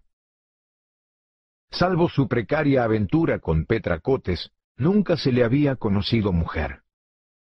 Úrsula lo tenía como el ejemplar más apagado que había dado la familia en toda su historia, incapaz de destacarse ni siquiera como alborotador de galleras, cuando el coronel Aureliano Buendía le contó la historia del galeón español, encallado a doce kilómetros del mar, cuyo costillar carbonizado vio él mismo durante la guerra. El relato, que a tanta gente durante tanto tiempo le pareció fantástico, fue una revelación para José Arcadio II.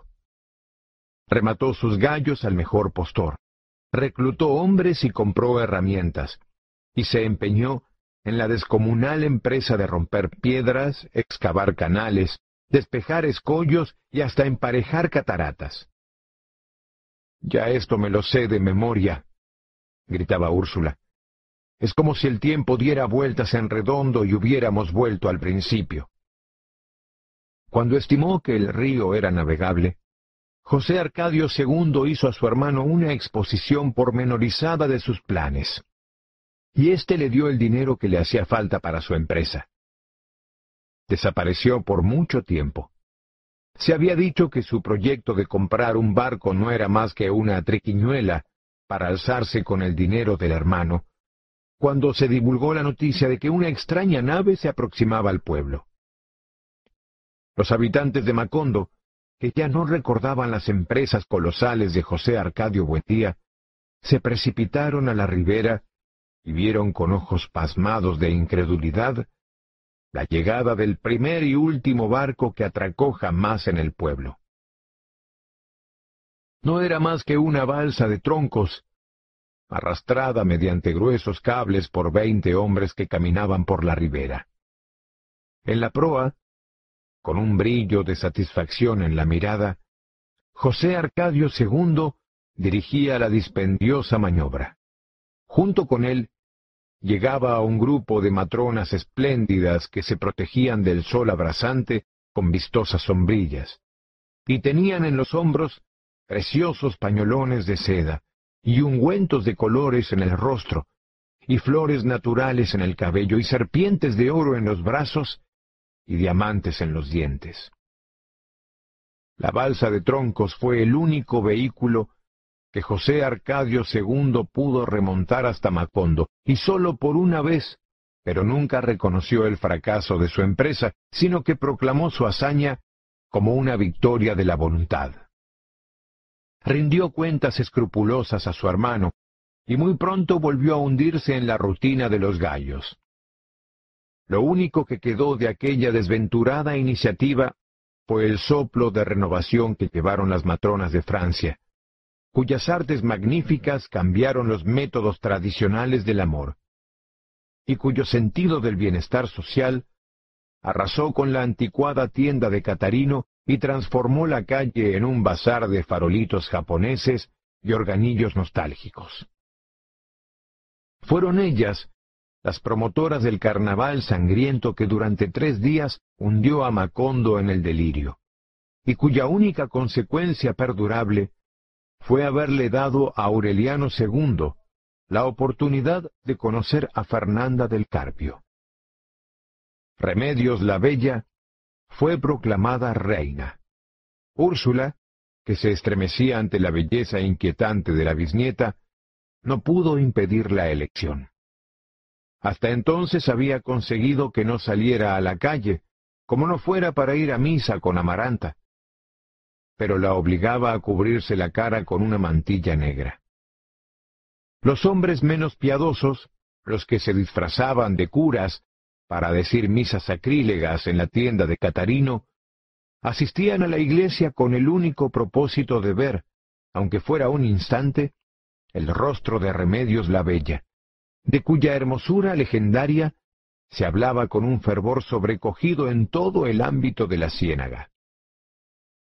Pasó mucho tiempo antes de que lo consiguieran, y más les hubiera valido que la ocasión no llegara nunca, porque la mayoría de ellos no pudo recuperar jamás la placidez del sueño. El hombre que lo hizo posible, un forastero, perdió para siempre la serenidad, se enredó en los tremedales de la abyección y la miseria, y años después fue despedazado por un tren nocturno cuando se quedó dormido sobre los rieles. Desde el momento en que se le vio en la iglesia, con un vestido de pana verde y un chaleco bordado. Nadie puso en duda que iba desde muy lejos, tal vez de una remota ciudad del exterior, atraído por la fascinación mágica de Remedios la Bella. Era tan hermoso, tan gallardo y reposado, de una prestancia tan bien llevada, que Pietro Crespi junto a él habría parecido un siete mesino, y muchas mujeres murmuraron entre sonrisas de despecho que era él quien verdaderamente merecía la mantilla. No alternó con nadie en Macondo. Aparecía al amanecer del domingo, como un príncipe de cuento en un caballo con estribos de plata y gualdrapas de terciopelo, y abandonaba el pueblo después de la misa. Era tal el poder de su presencia, que desde la primera vez que se le vio en la iglesia, todo el mundo dio por sentado que entre él y Remedios la Bella se había establecido un duelo callado y tenso, un pacto secreto, un desafío irrevocable, cuya culminación no podía ser solamente el amor, sino también la muerte. El sexto domingo, el caballero apareció con una rosa amarilla en la mano. Oyó la misa de pie, como lo hacía siempre, y al final se interpuso al paso de Remedios la Bella y le ofreció la rosa solitaria. Ella la recibió con un gesto natural, como si hubiera estado preparada para aquel homenaje, y entonces se descubrió el rostro por un instante y dio las gracias con una sonrisa. Fue todo cuanto hizo. Pero no sólo para el caballero, sino para todos los hombres que tuvieron el desdichado privilegio de vivirlo, aquel fue un instante eterno. El caballero instalaba desde entonces la banda de música junto a la ventana de Remedios la Bella y a veces hasta el amanecer. Aureliano II fue el único que sintió por él una compasión cordial y trató de quebrantar su perseverancia. No pierda más el tiempo, le dijo una noche. Las mujeres de esta casa son peores que las mulas. Le ofreció su amistad, lo invitó a bañarse en champaña, trató de hacerle entender que las hembras de su familia tenían entrañas de pedernal, pero no consiguió vulnerar su obstinación. Exasperado por las interminables noches de música, el coronel Aureliano Buendía lo amenazó con curarle la aflicción a pistoletazos. Nada lo hizo desistir, salvo su propio y lamentable estado de desmoralización. De apuesto e impecable, se hizo vil y harapiento. Se rumoreaba que había abandonado poder y fortuna en su lejana nación, aunque en verdad no se conoció nunca su origen. Se volvió hombre de pleitos, pendenciero de cantina, y amaneció revolcado en sus propias excrescencias en la tienda de Catarino. Lo más triste de su drama era que Remedios la Bella no se fijó en él ni siquiera cuando se presentaba a la iglesia vestido de príncipe.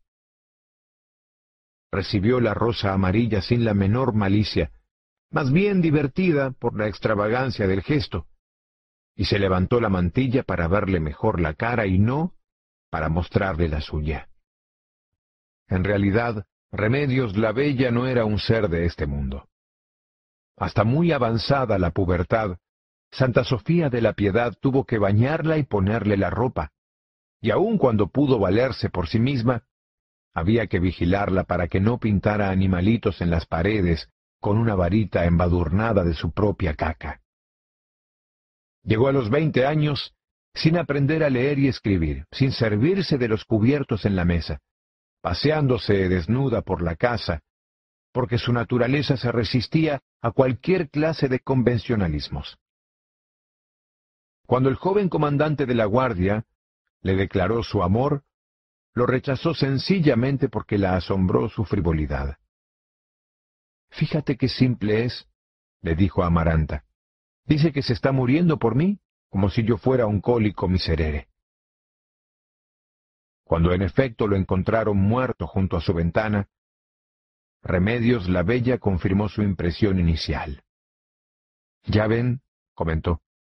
Era completamente simple. Parecía como si una lucidez penetrante le permitiera ver la realidad de las cosas más allá de cualquier formalismo. Ese era al menos el punto de vista del coronel Aureliano Buendía, para quien Remedios la Bella no era en modo alguno retrasada mental como se creía, sino todo lo contrario. Es como si viniera de regreso de veinte años de guerra, solía decir. Úrsula, por su parte, le agradecía a Dios que hubiera premiado a la familia con una criatura de una pureza excepcional, pero al mismo tiempo la conturbaba su hermosura, porque le parecía una virtud contradictoria, una trampa diabólica en el centro de la candidez. Fue por eso que decidió apartarla del mundo, preservarla de toda tentación terrenal, sin saber que Remedios la Bella, ya desde el vientre de su madre, estaba a salvo de cualquier contagio. Nunca le pasó por la cabeza la idea de que la eligieran reina de la belleza en el pandemonium de un carnaval. Pero Aureliano II, embullado con la ventolera de disfrazarse de tigre, llevó al padre Antonio Isabel a la casa para que convenciera a Úrsula de que el carnaval no era una fiesta pagana, como ella decía, sino una tradición católica. Finalmente convencida, aunque a regañadientes, dio el consentimiento para la coronación. La noticia de que Remedios Buendía iba a ser la soberana del festival rebasó en pocas horas los límites de la ciénaga. Llegó hasta lejanos territorios, donde se ignoraba el inmenso prestigio de su belleza, y suscitó la inquietud de quienes todavía consideraban su apellido como un símbolo de la subversión. Era una inquietud infundada. Si alguien resultaba inofensivo en aquel tiempo, era el envejecido y desencantado coronel Aureliano Buendía, que poco a poco había ido perdiendo todo contacto con la realidad de la nación. Encerrado en su taller, su única relación con el resto del mundo era el comercio de pescaditos de oro. Uno de los antiguos soldados que vigilaron su casa en los primeros días de la paz iba a venderlos a las poblaciones de la ciénaga, y regresaba cargado de monedas y de noticias. Que el gobierno conservador, decía, con el apoyo de los liberales, estaba reformando el calendario para que cada presidente estuviera cien años en el poder, que por fin se había firmado el concordato con la Santa Sede y que había venido desde Roma un cardenal con una corona de diamantes y en un trono de oro macizo, y que los ministros liberales se habían hecho retratar de rodillas en el acto de besarle el anillo, que la acorista principal de una compañía española, de paso por la capital, había sido secuestrada en su camerino por un grupo de enmascarados y el domingo siguiente había bailado desnuda en la casa de verano del presidente de la República. No me hables de política, le decía el coronel. Nuestro asunto es vender pescaditos. El rumor público de que no quería saber nada de la situación del país porque se estaba enriqueciendo con su taller, provocó las risas de Úrsula cuando llegó a sus oídos. Con su terrible sentido práctico, ella no podía entender el negocio del coronel, que cambiaba los pescaditos por monedas de oro, y luego convertía las monedas de oro en pescaditos, y así sucesivamente. De modo que tenía que trabajar cada vez más a medida que más vendía, para satisfacer un círculo vicioso exasperante. En verdad, lo que le interesaba a él no era el negocio, sino el trabajo. Le hacía falta tanta concentración para engarzar escamas, incrustar minúsculos rubíes en los ojos, laminar agallas y montar timones, que no le quedaba un solo vacío para llenarlo con la desilusión de la guerra. Tan absorbente era la atención que le exigía el preciosismo de su artesanía, que en poco tiempo envejeció más que en todos los años de guerra, y la posición le torció la espina dorsal y la milimetría le desgastó la vista. Pero la concentración implacable lo premió con la paz del espíritu. La última vez que se le vio atender algún asunto relacionado con la guerra, fue cuando un grupo de veteranos de ambos partidos solicitó su apoyo para la aprobación de las pensiones vitalicias, siempre prometidas y siempre en el punto de partida. Olvídense de eso, les dijo él. Ya ven que yo rechacé mi pensión para quitarme la tortura de estarla esperando hasta la muerte. Al principio, el coronel Gerineldo Márquez lo visitaba al atardecer, y ambos se sentaban en la puerta de la calle a evocar el pasado. Pero Amaranta no pudo soportar los recuerdos que le suscitaba aquel hombre cansado, cuya calvicie lo precipitaba al abismo de una ancianidad prematura, y lo atormentó con desaires injustos hasta que no volvió sino en ocasiones especiales, y desapareció finalmente, anulado por la parálisis. Taciturno, silencioso, insensible al nuevo soplo de vitalidad que estremecía la casa, el coronel Aureliano Buendía apenas y comprendió que el secreto de una buena vejez no es otra cosa que un pacto honrado con la soledad. Se levantaba a las cinco después de un sueño superficial, tomaba en la cocina su eterno tazón de café amargo, se encerraba todo el día en el taller, y a las cuatro de la tarde pasaba por el corredor arrastrando un taburete, sin fijarse siquiera en el incendio de los rosales, ni en el brillo de la hora, ni en la impavidez de Amaranta, cuya melancolía hacía un ruido de marmita perfectamente perceptible al atardecer, y se sentaba en la puerta de la calle hasta que se lo permitían los mosquitos. ¿Alguien se atrevió alguna vez a perturbar su soledad? ¿Cómo está, coronel? le dijo al pasar.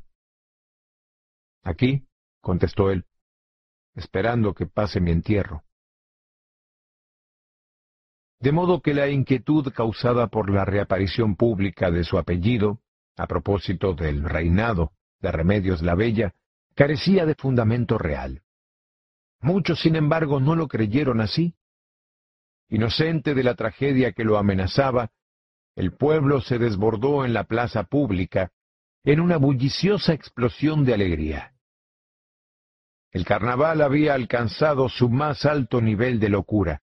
Aureliano II había satisfecho por fin su sueño de disfrazarse de tigre y andaba feliz entre la muchedumbre desaforada, ronco de tanto roncar, cuando apareció por el camino de la ciénaga una comparsa multitudinaria llevando en andas doradas a la mujer más fascinante que hubiera podido concebir la imaginación. Por un momento, los pacíficos habitantes de Macondo se quitaron las máscaras para ver mejor la deslumbrante criatura con corona de esmeraldas y capa de armiño, que parecía investida de una autoridad legítima, y no simplemente de una soberanía de lentejuelas y papel crespón. No faltó quien tuviera la suficiente clarividencia para sospechar que se trataba de una provocación. Pero Aureliano II se sobrepuso de inmediato a la perplejidad. Declaró huéspedes de honor a los recién llegados y sentó salomónicamente a Remedios la Bella y a la reina intrusa en el mismo pedestal. Hasta la medianoche, los forasteros disfrazados de beduinos participaron del delirio y hasta lo enriquecieron con una pirotecnia suntuosa y unas virtudes acrobáticas que hicieron pensar en las artes de los gitanos. De pronto, en el paroxismo de la fiesta, alguien rompió el delicado equilibrio. ¡Viva el Partido Liberal! gritó. ¡Viva el coronel Aureliano Buendía! Las descargas de fusilería ahogaron el esplendor de los fuegos artificiales. Y los gritos de terror anularon la música, y el júbilo fue aniquilado por el pánico. Muchos años después, seguiría afirmándose que la Guardia Real de la Soberana Intrusa era un escuadrón del ejército regular que debajo de sus ricas chilabas escondía fusiles de reglamento. El gobierno rechazó el cargo en un bando extraordinario y prometió una investigación terminante del episodio sangriento. Pero la verdad no se esclareció nunca, y prevaleció para siempre la versión de que la Guardia Real, sin provocación de ninguna índole, tomó posiciones de combate a una seña de su comandante y disparó sin piedad contra la muchedumbre. Cuando se restableció la calma, no quedaba en el pueblo uno solo de los falsos beduinos. Y quedaron tendidos en la plaza entre muertos y heridos, nueve payasos, cuatro colombinas, diecisiete reyes de baraja, un diablo, tres músicos, dos pares de Francia y tres emperatrices japonesas. En la confusión del pánico, José Arcadio II logró poner a salvo a Remedios la Bella y Aureliano II llevó en brazos a la casa a la soberana intrusa, con el traje desgarrado y la capa de armiño embarrada de sangre. Se llamaba Fernanda del Carpio. La habían seleccionado como la más hermosa entre las cinco mil mujeres más hermosas del país, y la habían llevado a Macondo con la promesa de nombrarla reina de Madagascar. Úrsula se ocupó de ella como si fuera una hija. El pueblo, en lugar de poner en duda su inocencia, se compadeció de su candidez. Seis meses después de la masacre, cuando se restablecieron los heridos y se marchitaron las últimas flores en la fosa común, Aureliano II fue a buscarla a la distante ciudad donde vivía con su padre, y se casó con ella en Macondo, en una fragorosa parranda de veinte días. El matrimonio estuvo a punto de acabarse a los dos meses, porque Aureliano II, tratando de desagraviar a Petra Cotes, le hizo tomar un retrato vestida de reina de Madagascar. Cuando Fernanda lo supo, volvió a hacer sus baúles de recién casada y se marchó de Macondo sin despedirse. Aureliano II la alcanzó en el camino de la ciénaga. Al cabo de muchas súplicas y propósitos de enmienda, logró llevarla de regreso a la casa y abandonó a la concubina. Petracotes, consciente de su fuerza, no dio muestras de preocupación. Ella lo había hecho hombre. Siendo todavía un niño, lo sacó del cuarto de Melquíades, con la cabeza llena de ideas fantásticas y sin ningún contacto con la realidad, y le dio un lugar en el mundo. La naturaleza lo había hecho reservado y esquivo, con tendencias a la meditación solitaria. Y ella le había moldeado el carácter opuesto, vital, expansivo, desabrochado, y le había infundido el júbilo de vivir y el placer de la parranda y el despilfarro, hasta convertirlo por dentro y por fuera en el hombre con que había soñado para ella desde la adolescencia. Se había casado, pues, como tarde o temprano se casan los hijos. Él no se atrevió a anticiparle la noticia.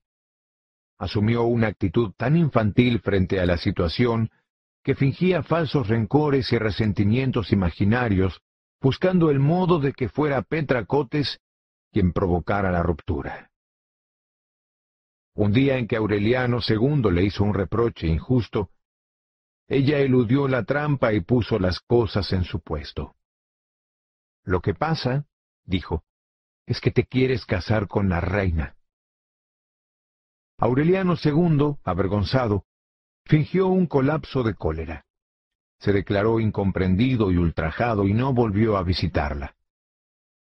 Petracote, sin perder un solo instante su magnífico dominio de fiera en reposo, oyó la música y los cohetes de la boda, el alocado bullicio de la parranda pública, como si todo eso no fuera más que una nueva travesura de Aureliano II.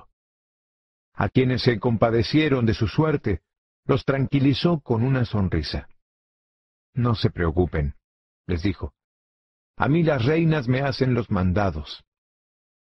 A una vecina que le llevó velas compuestas para que alumbrara con ellas el retrato del amante perdido, le dijo con una seguridad enigmática. La única vela que lo hará venir está siempre encendida. Tal como ella lo había previsto, Aureliano II volvió a su casa tan pronto como pasó la luna de miel. Llevó a sus amigotes de siempre, un fotógrafo ambulante y el traje y la capa de armiño sucia de sangre que Fernanda había usado en el carnaval. Al calor de la parranda que se prendió esa tarde, hizo vestir de reina a Petra Cotes, la coronó soberana absoluta y vitalicia de Madagascar, y repartió copias del retrato entre sus amigos. Ella no sólo se prestó al juego, sino que se compadeció íntimamente de él, pensando que debía estar muy asustado cuando concibió aquel extravagante recurso de reconciliación. A las siete de la noche, todavía vestida de reina, lo recibió en la cama. Tenía apenas dos meses de casado, pero ella se dio cuenta enseguida de que las cosas no andaban bien en el lecho nupcial y experimentó el delicioso placer de la venganza consumada. Dos días después, sin embargo, cuando él no se atrevió a volver, sino que mandó un intermediario para que arreglara los términos de la separación, ella comprendió que iba a necesitar más paciencia de la prevista, porque él parecía dispuesto a sacrificarse por las apariencias.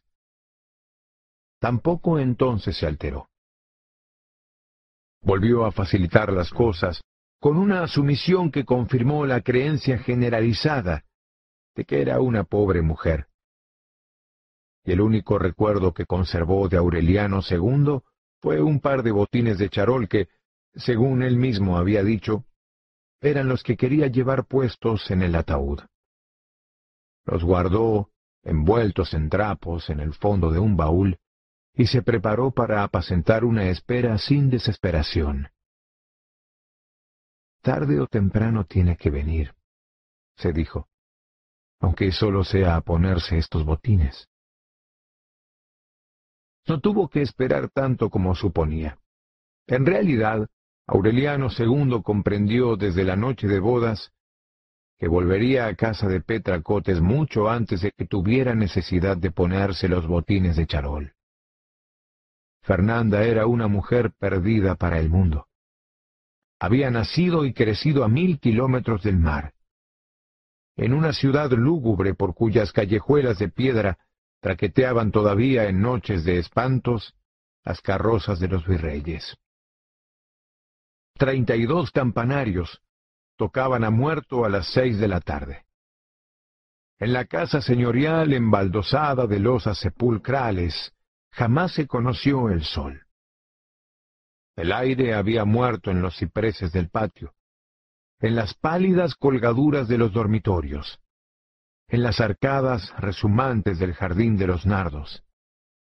Fernanda no tuvo hasta la pubertad otra noticia del mundo que los melancólicos ejercicios de piano ejecutados en alguna casa vecina por alguien que durante años y años se permitió el albedrío de no hacer la siesta. En el cuarto de su madre enferma, verde y amarilla bajo la polvorienta luz de los vitrales, escuchaba las escalas metódicas, tenaces, descorazonadas, y pensaba que esa música estaba en el mundo, mientras ella se consumía tejiendo coronas de palmas fúnebres. Su madre, sudando la calentura de las cinco, le hablaba del esplendor del pasado. Siendo muy niña, una noche de luna, Fernanda vio una hermosa mujer vestida de blanco que atravesó el jardín hacia el oratorio. Lo que más le inquietó de aquella visión fugaz fue que la sintió exactamente igual a ella, como si se hubiera visto a sí misma con veinte años de anticipación. Es tu bisabuela, la reina, le dijo su madre en las treguas de la tos. Se murió de un mal aire que le dio al cortar una vara de nardos. Muchos años después, cuando empezó a sentirse igual a su bisabuela, Fernanda puso en duda la visión de la infancia. Pero la madre le reprochó su incredulidad. Somos inmensamente ricos y poderosos, le dijo. Un día serás reina.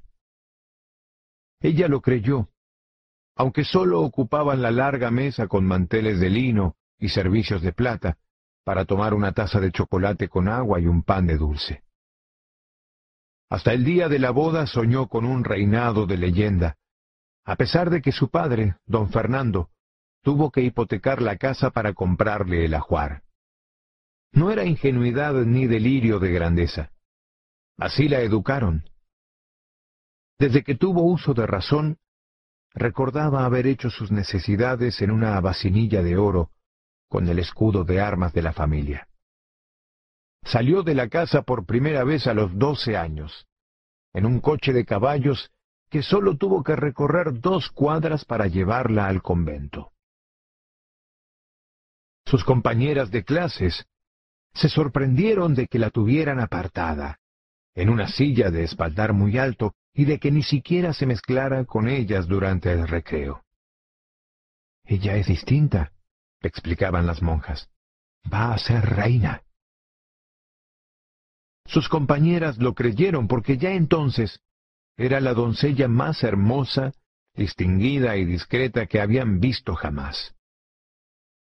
Al cabo de ocho años, habiendo aprendido a versificar en latín, a tocar el clavicordio, a conversar de cetrería con los caballeros y de apologética con los arzobispos, a dilucidar asuntos de Estado con los gobernantes extranjeros y asuntos de Dios con el Papa, volvió a casa de sus padres a tejer palmas fúnebres. La encontró saqueada. Quedaban apenas los muebles indispensables, los candelabros y el servicio de plata, porque los útiles domésticos habían sido vendidos uno a uno para sufragar los gastos de su educación.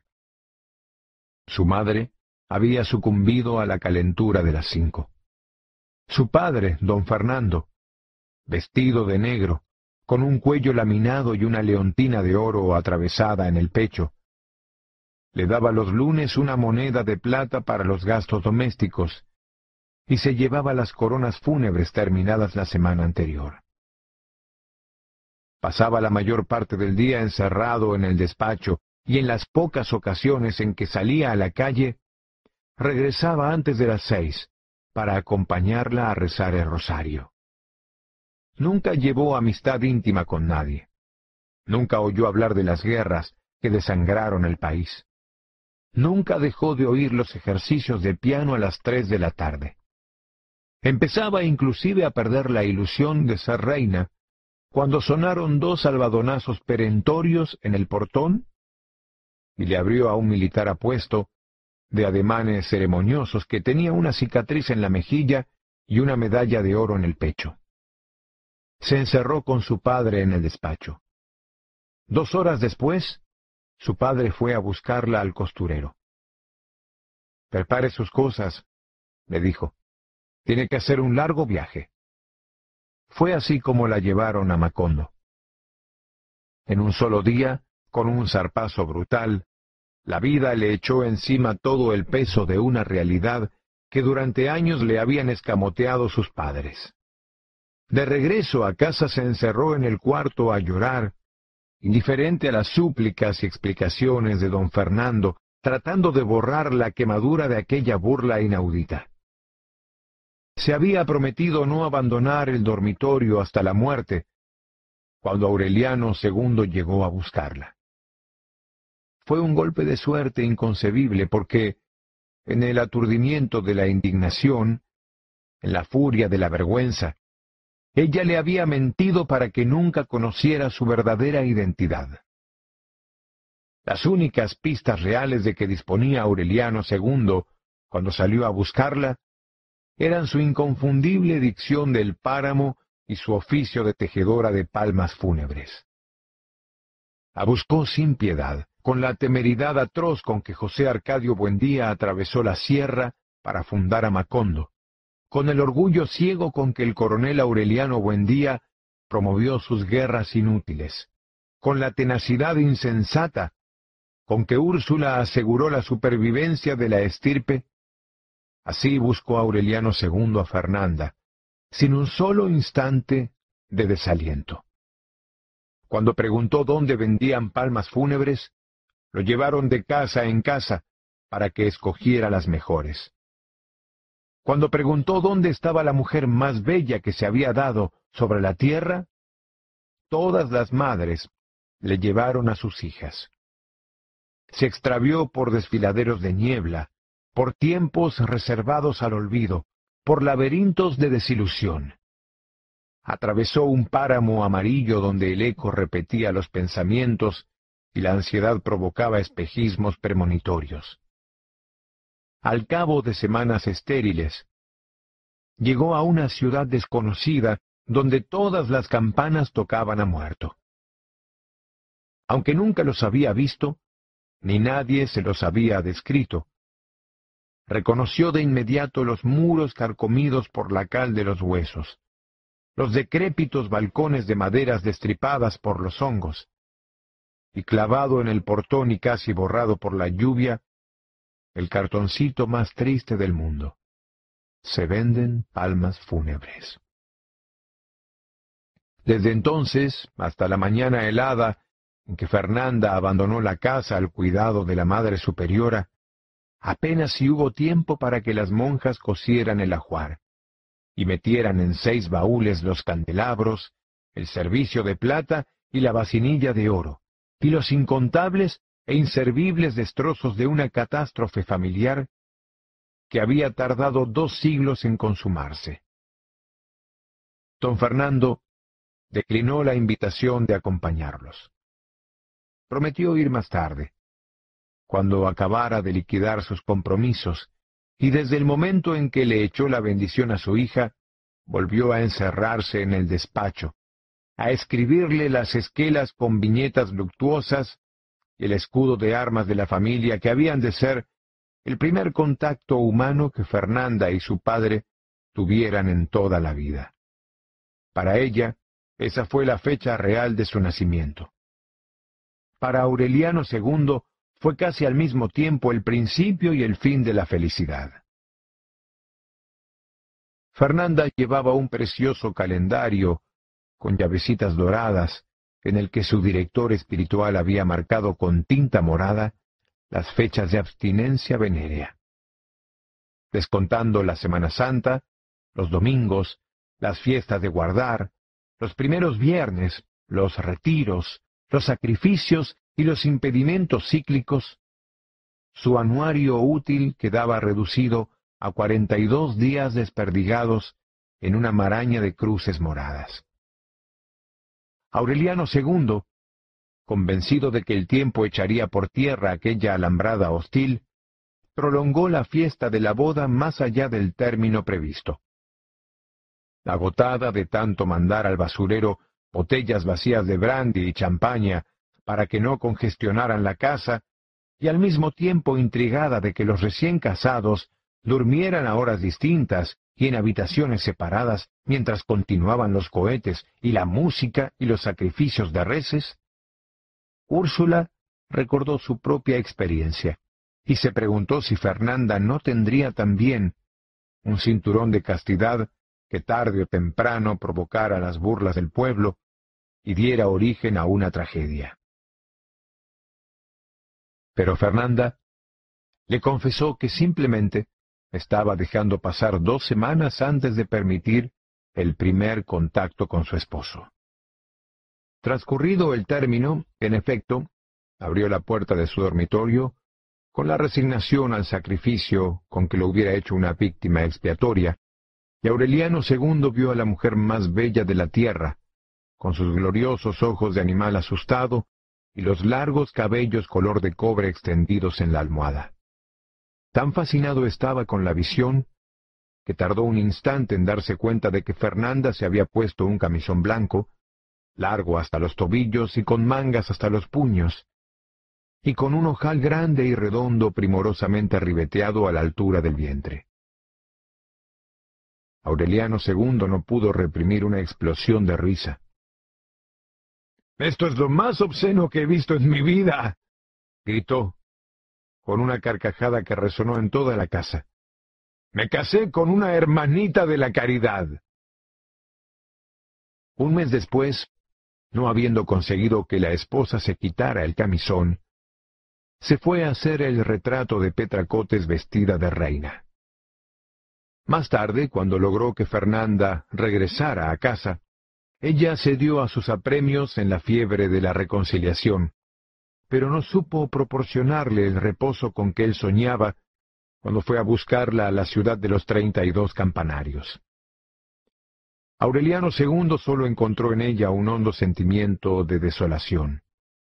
Una noche, poco antes de que naciera el primer hijo, Fernanda se dio cuenta de que su marido había vuelto en secreto al lecho de Petra Cotes. Así es, admitió él, y explicó en un tono de postrada resignación. Tuve que hacerlo, para que siguieran pariendo los animales. Le hizo falta un poco de tiempo para convencerla de tan peregrino expediente. Pero cuando por fin lo consiguió, mediante pruebas que parecieron irrefutables, la única promesa que le impuso Fernanda fue que no se dejara sorprender por la muerte en la cama de su concubina. Así continuaron viviendo los tres, sin estorbarse. Aureliano II, puntual y cariñoso con ambas.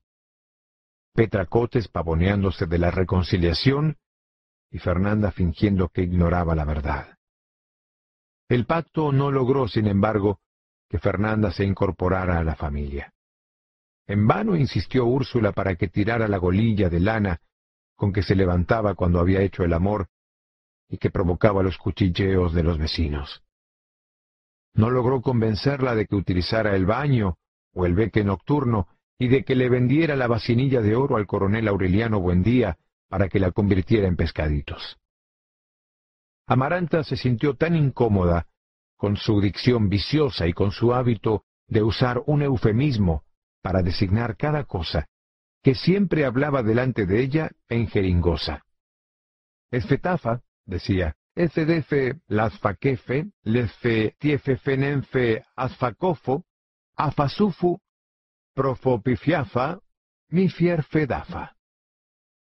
Un día, irritada con la burla, Fernanda quiso saber qué era lo que decía Amaranta, y ella no usó eufemismos para contestarle. Digo, dijo, que tú eres de las que confunden el culo con las témporas. Desde aquel día no volvieron a dirigirse la palabra. Cuando las obligaban las circunstancias, se mandaban recados o se decían las cosas indirectamente. A pesar de la visible hostilidad de la familia, Fernanda no renunció a la voluntad de imponer los hábitos de sus mayores. Terminó con la costumbre de comer en la cocina y cuando cada quien tenía hambre, e impuso la obligación de hacerlo a horas exactas en la mesa grande del comedor, arreglada con manteles de lino y con los candelabros y el servicio de plata.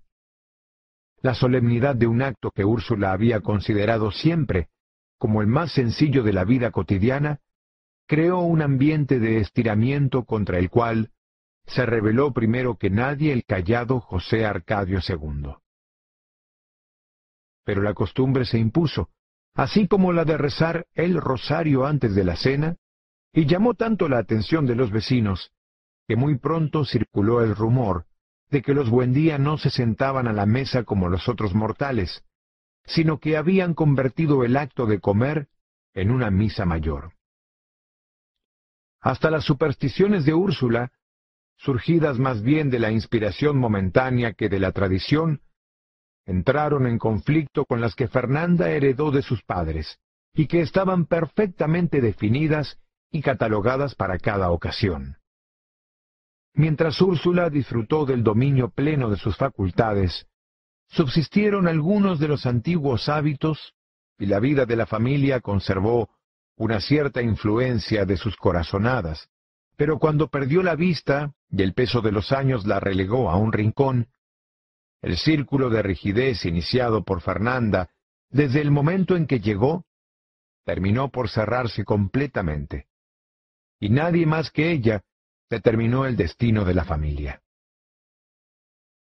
El negocio de repostería y animalitos de caramelo que Santa Sofía de la Piedad mantenía por voluntad de Úrsula era considerado por Fernanda como una actividad indigna, y no tardó en liquidarlo. Las puertas de la casa, abiertas de par en par desde el amanecer hasta la hora de acostarse, fueron cerradas durante la siesta, con el pretexto de que el sol recalentaba los dormitorios y finalmente se cerraron para siempre. El ramo de sábila y el pan que estaban colgados en el dintel desde los tiempos de la fundación fueron reemplazados por un nicho del corazón de Jesús. El coronel Aureliano Buendía alcanzó a darse cuenta de aquellos cambios y previó sus consecuencias. Nos estamos volviendo gente fina, protestaba. A este paso, terminaremos peleando otra vez contra el régimen conservador, pero ahora para poner un rey en su lugar. Fernanda, con muy buen tacto, se cuidó de no tropezar con él. Le molestaba íntimamente su espíritu independiente, su resistencia a toda forma de rigidez social. La exasperaban sus tazones de café a las cinco, el desorden de su taller, su manta deshilachada y su costumbre de sentarse en la puerta de la calle al atardecer. Pero tuvo que permitir esa pieza suelta del mecanismo familiar, porque tenía la certidumbre de que el viejo coronel era un animal apaciguado por los años y la desilusión, que en un arranque de rebeldía senil podría desarraigar los cimientos de la casa. Cuando su esposo decidió ponerle al primer hijo el nombre del bisabuelo, ella no se atrevió a oponerse, porque sólo tenía un año de haber llegado. Pero cuando nació la primera hija, expresó sin reservas su determinación de que se llamara Renata, como su madre. Úrsula había resuelto que se llamara Remedios. Al cabo de una tensa controversia, en la que Aureliano II actuó como mediador divertido, la bautizaron con el nombre de Renata Remedios. Pero Fernanda la siguió llamando Renata a secas, mientras la familia de su marido y todo el pueblo siguieron llamándola Meme, diminutivo de Remedios. Al principio Fernanda no hablaba de su familia, pero con el tiempo empezó a idealizar a su padre. Hablaba de él en la mesa como un ser excepcional que había renunciado a toda forma de vanidad y se estaba convirtiendo en santo. Aureliano II, asombrado de la intempestiva magnificación del suegro, no resistía a la tentación de hacer pequeñas burlas a espaldas de su esposa. El resto de la familia siguió el ejemplo. La propia Úrsula, que era en extremo celosa de la armonía familiar y que sufría en secreto con las lecciones domésticas, se permitió decir alguna vez que el pequeño tataranieto tenía asegurado su porvenir pontifical, porque era nieto de santo e hijo de reina y de cuatrero. A pesar de aquella sonriente conspiración, los niños se acostumbraron a pensar en el abuelo como en un ser legendario, que les transcribía versos piadosos en las cartas y les mandaba en cada Navidad un cajón de regalos que apenas si cabía por la puerta de la calle. Eran en realidad los últimos desperdicios del patrimonio señorial. Con ellos se construyó en el dormitorio de los niños un altar con santos de tamaño natural, cuyos ojos de vidrio les imprimían una inquietante apariencia de vida, y cuyas ropas de paño artísticamente bordadas eran mejores que las usadas jamás por ningún habitante de Macondo. Poco a poco, el esplendor funerario de la antigua y helada mansión se fue trasladando a la luminosa casa de los Buendía. Ya nos han mandado todo el cementerio familiar, comentó Aureliano II en cierta ocasión. Solo faltan los sauces y las losas sepulcrales.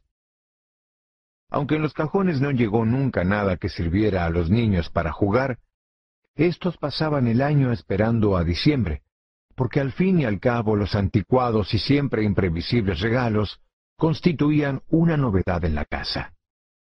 En la décima Navidad, cuando ya el pequeño José Arcadio se preparaba para viajar al seminario, llegó con más anticipación que en los años anteriores el enorme cajón del abuelo, muy bien clavado e impermeabilizado con brea y dirigido con el habitual letrero de caracteres góticos a la muy distinguida señora doña Fernanda del Carpio de Buendía.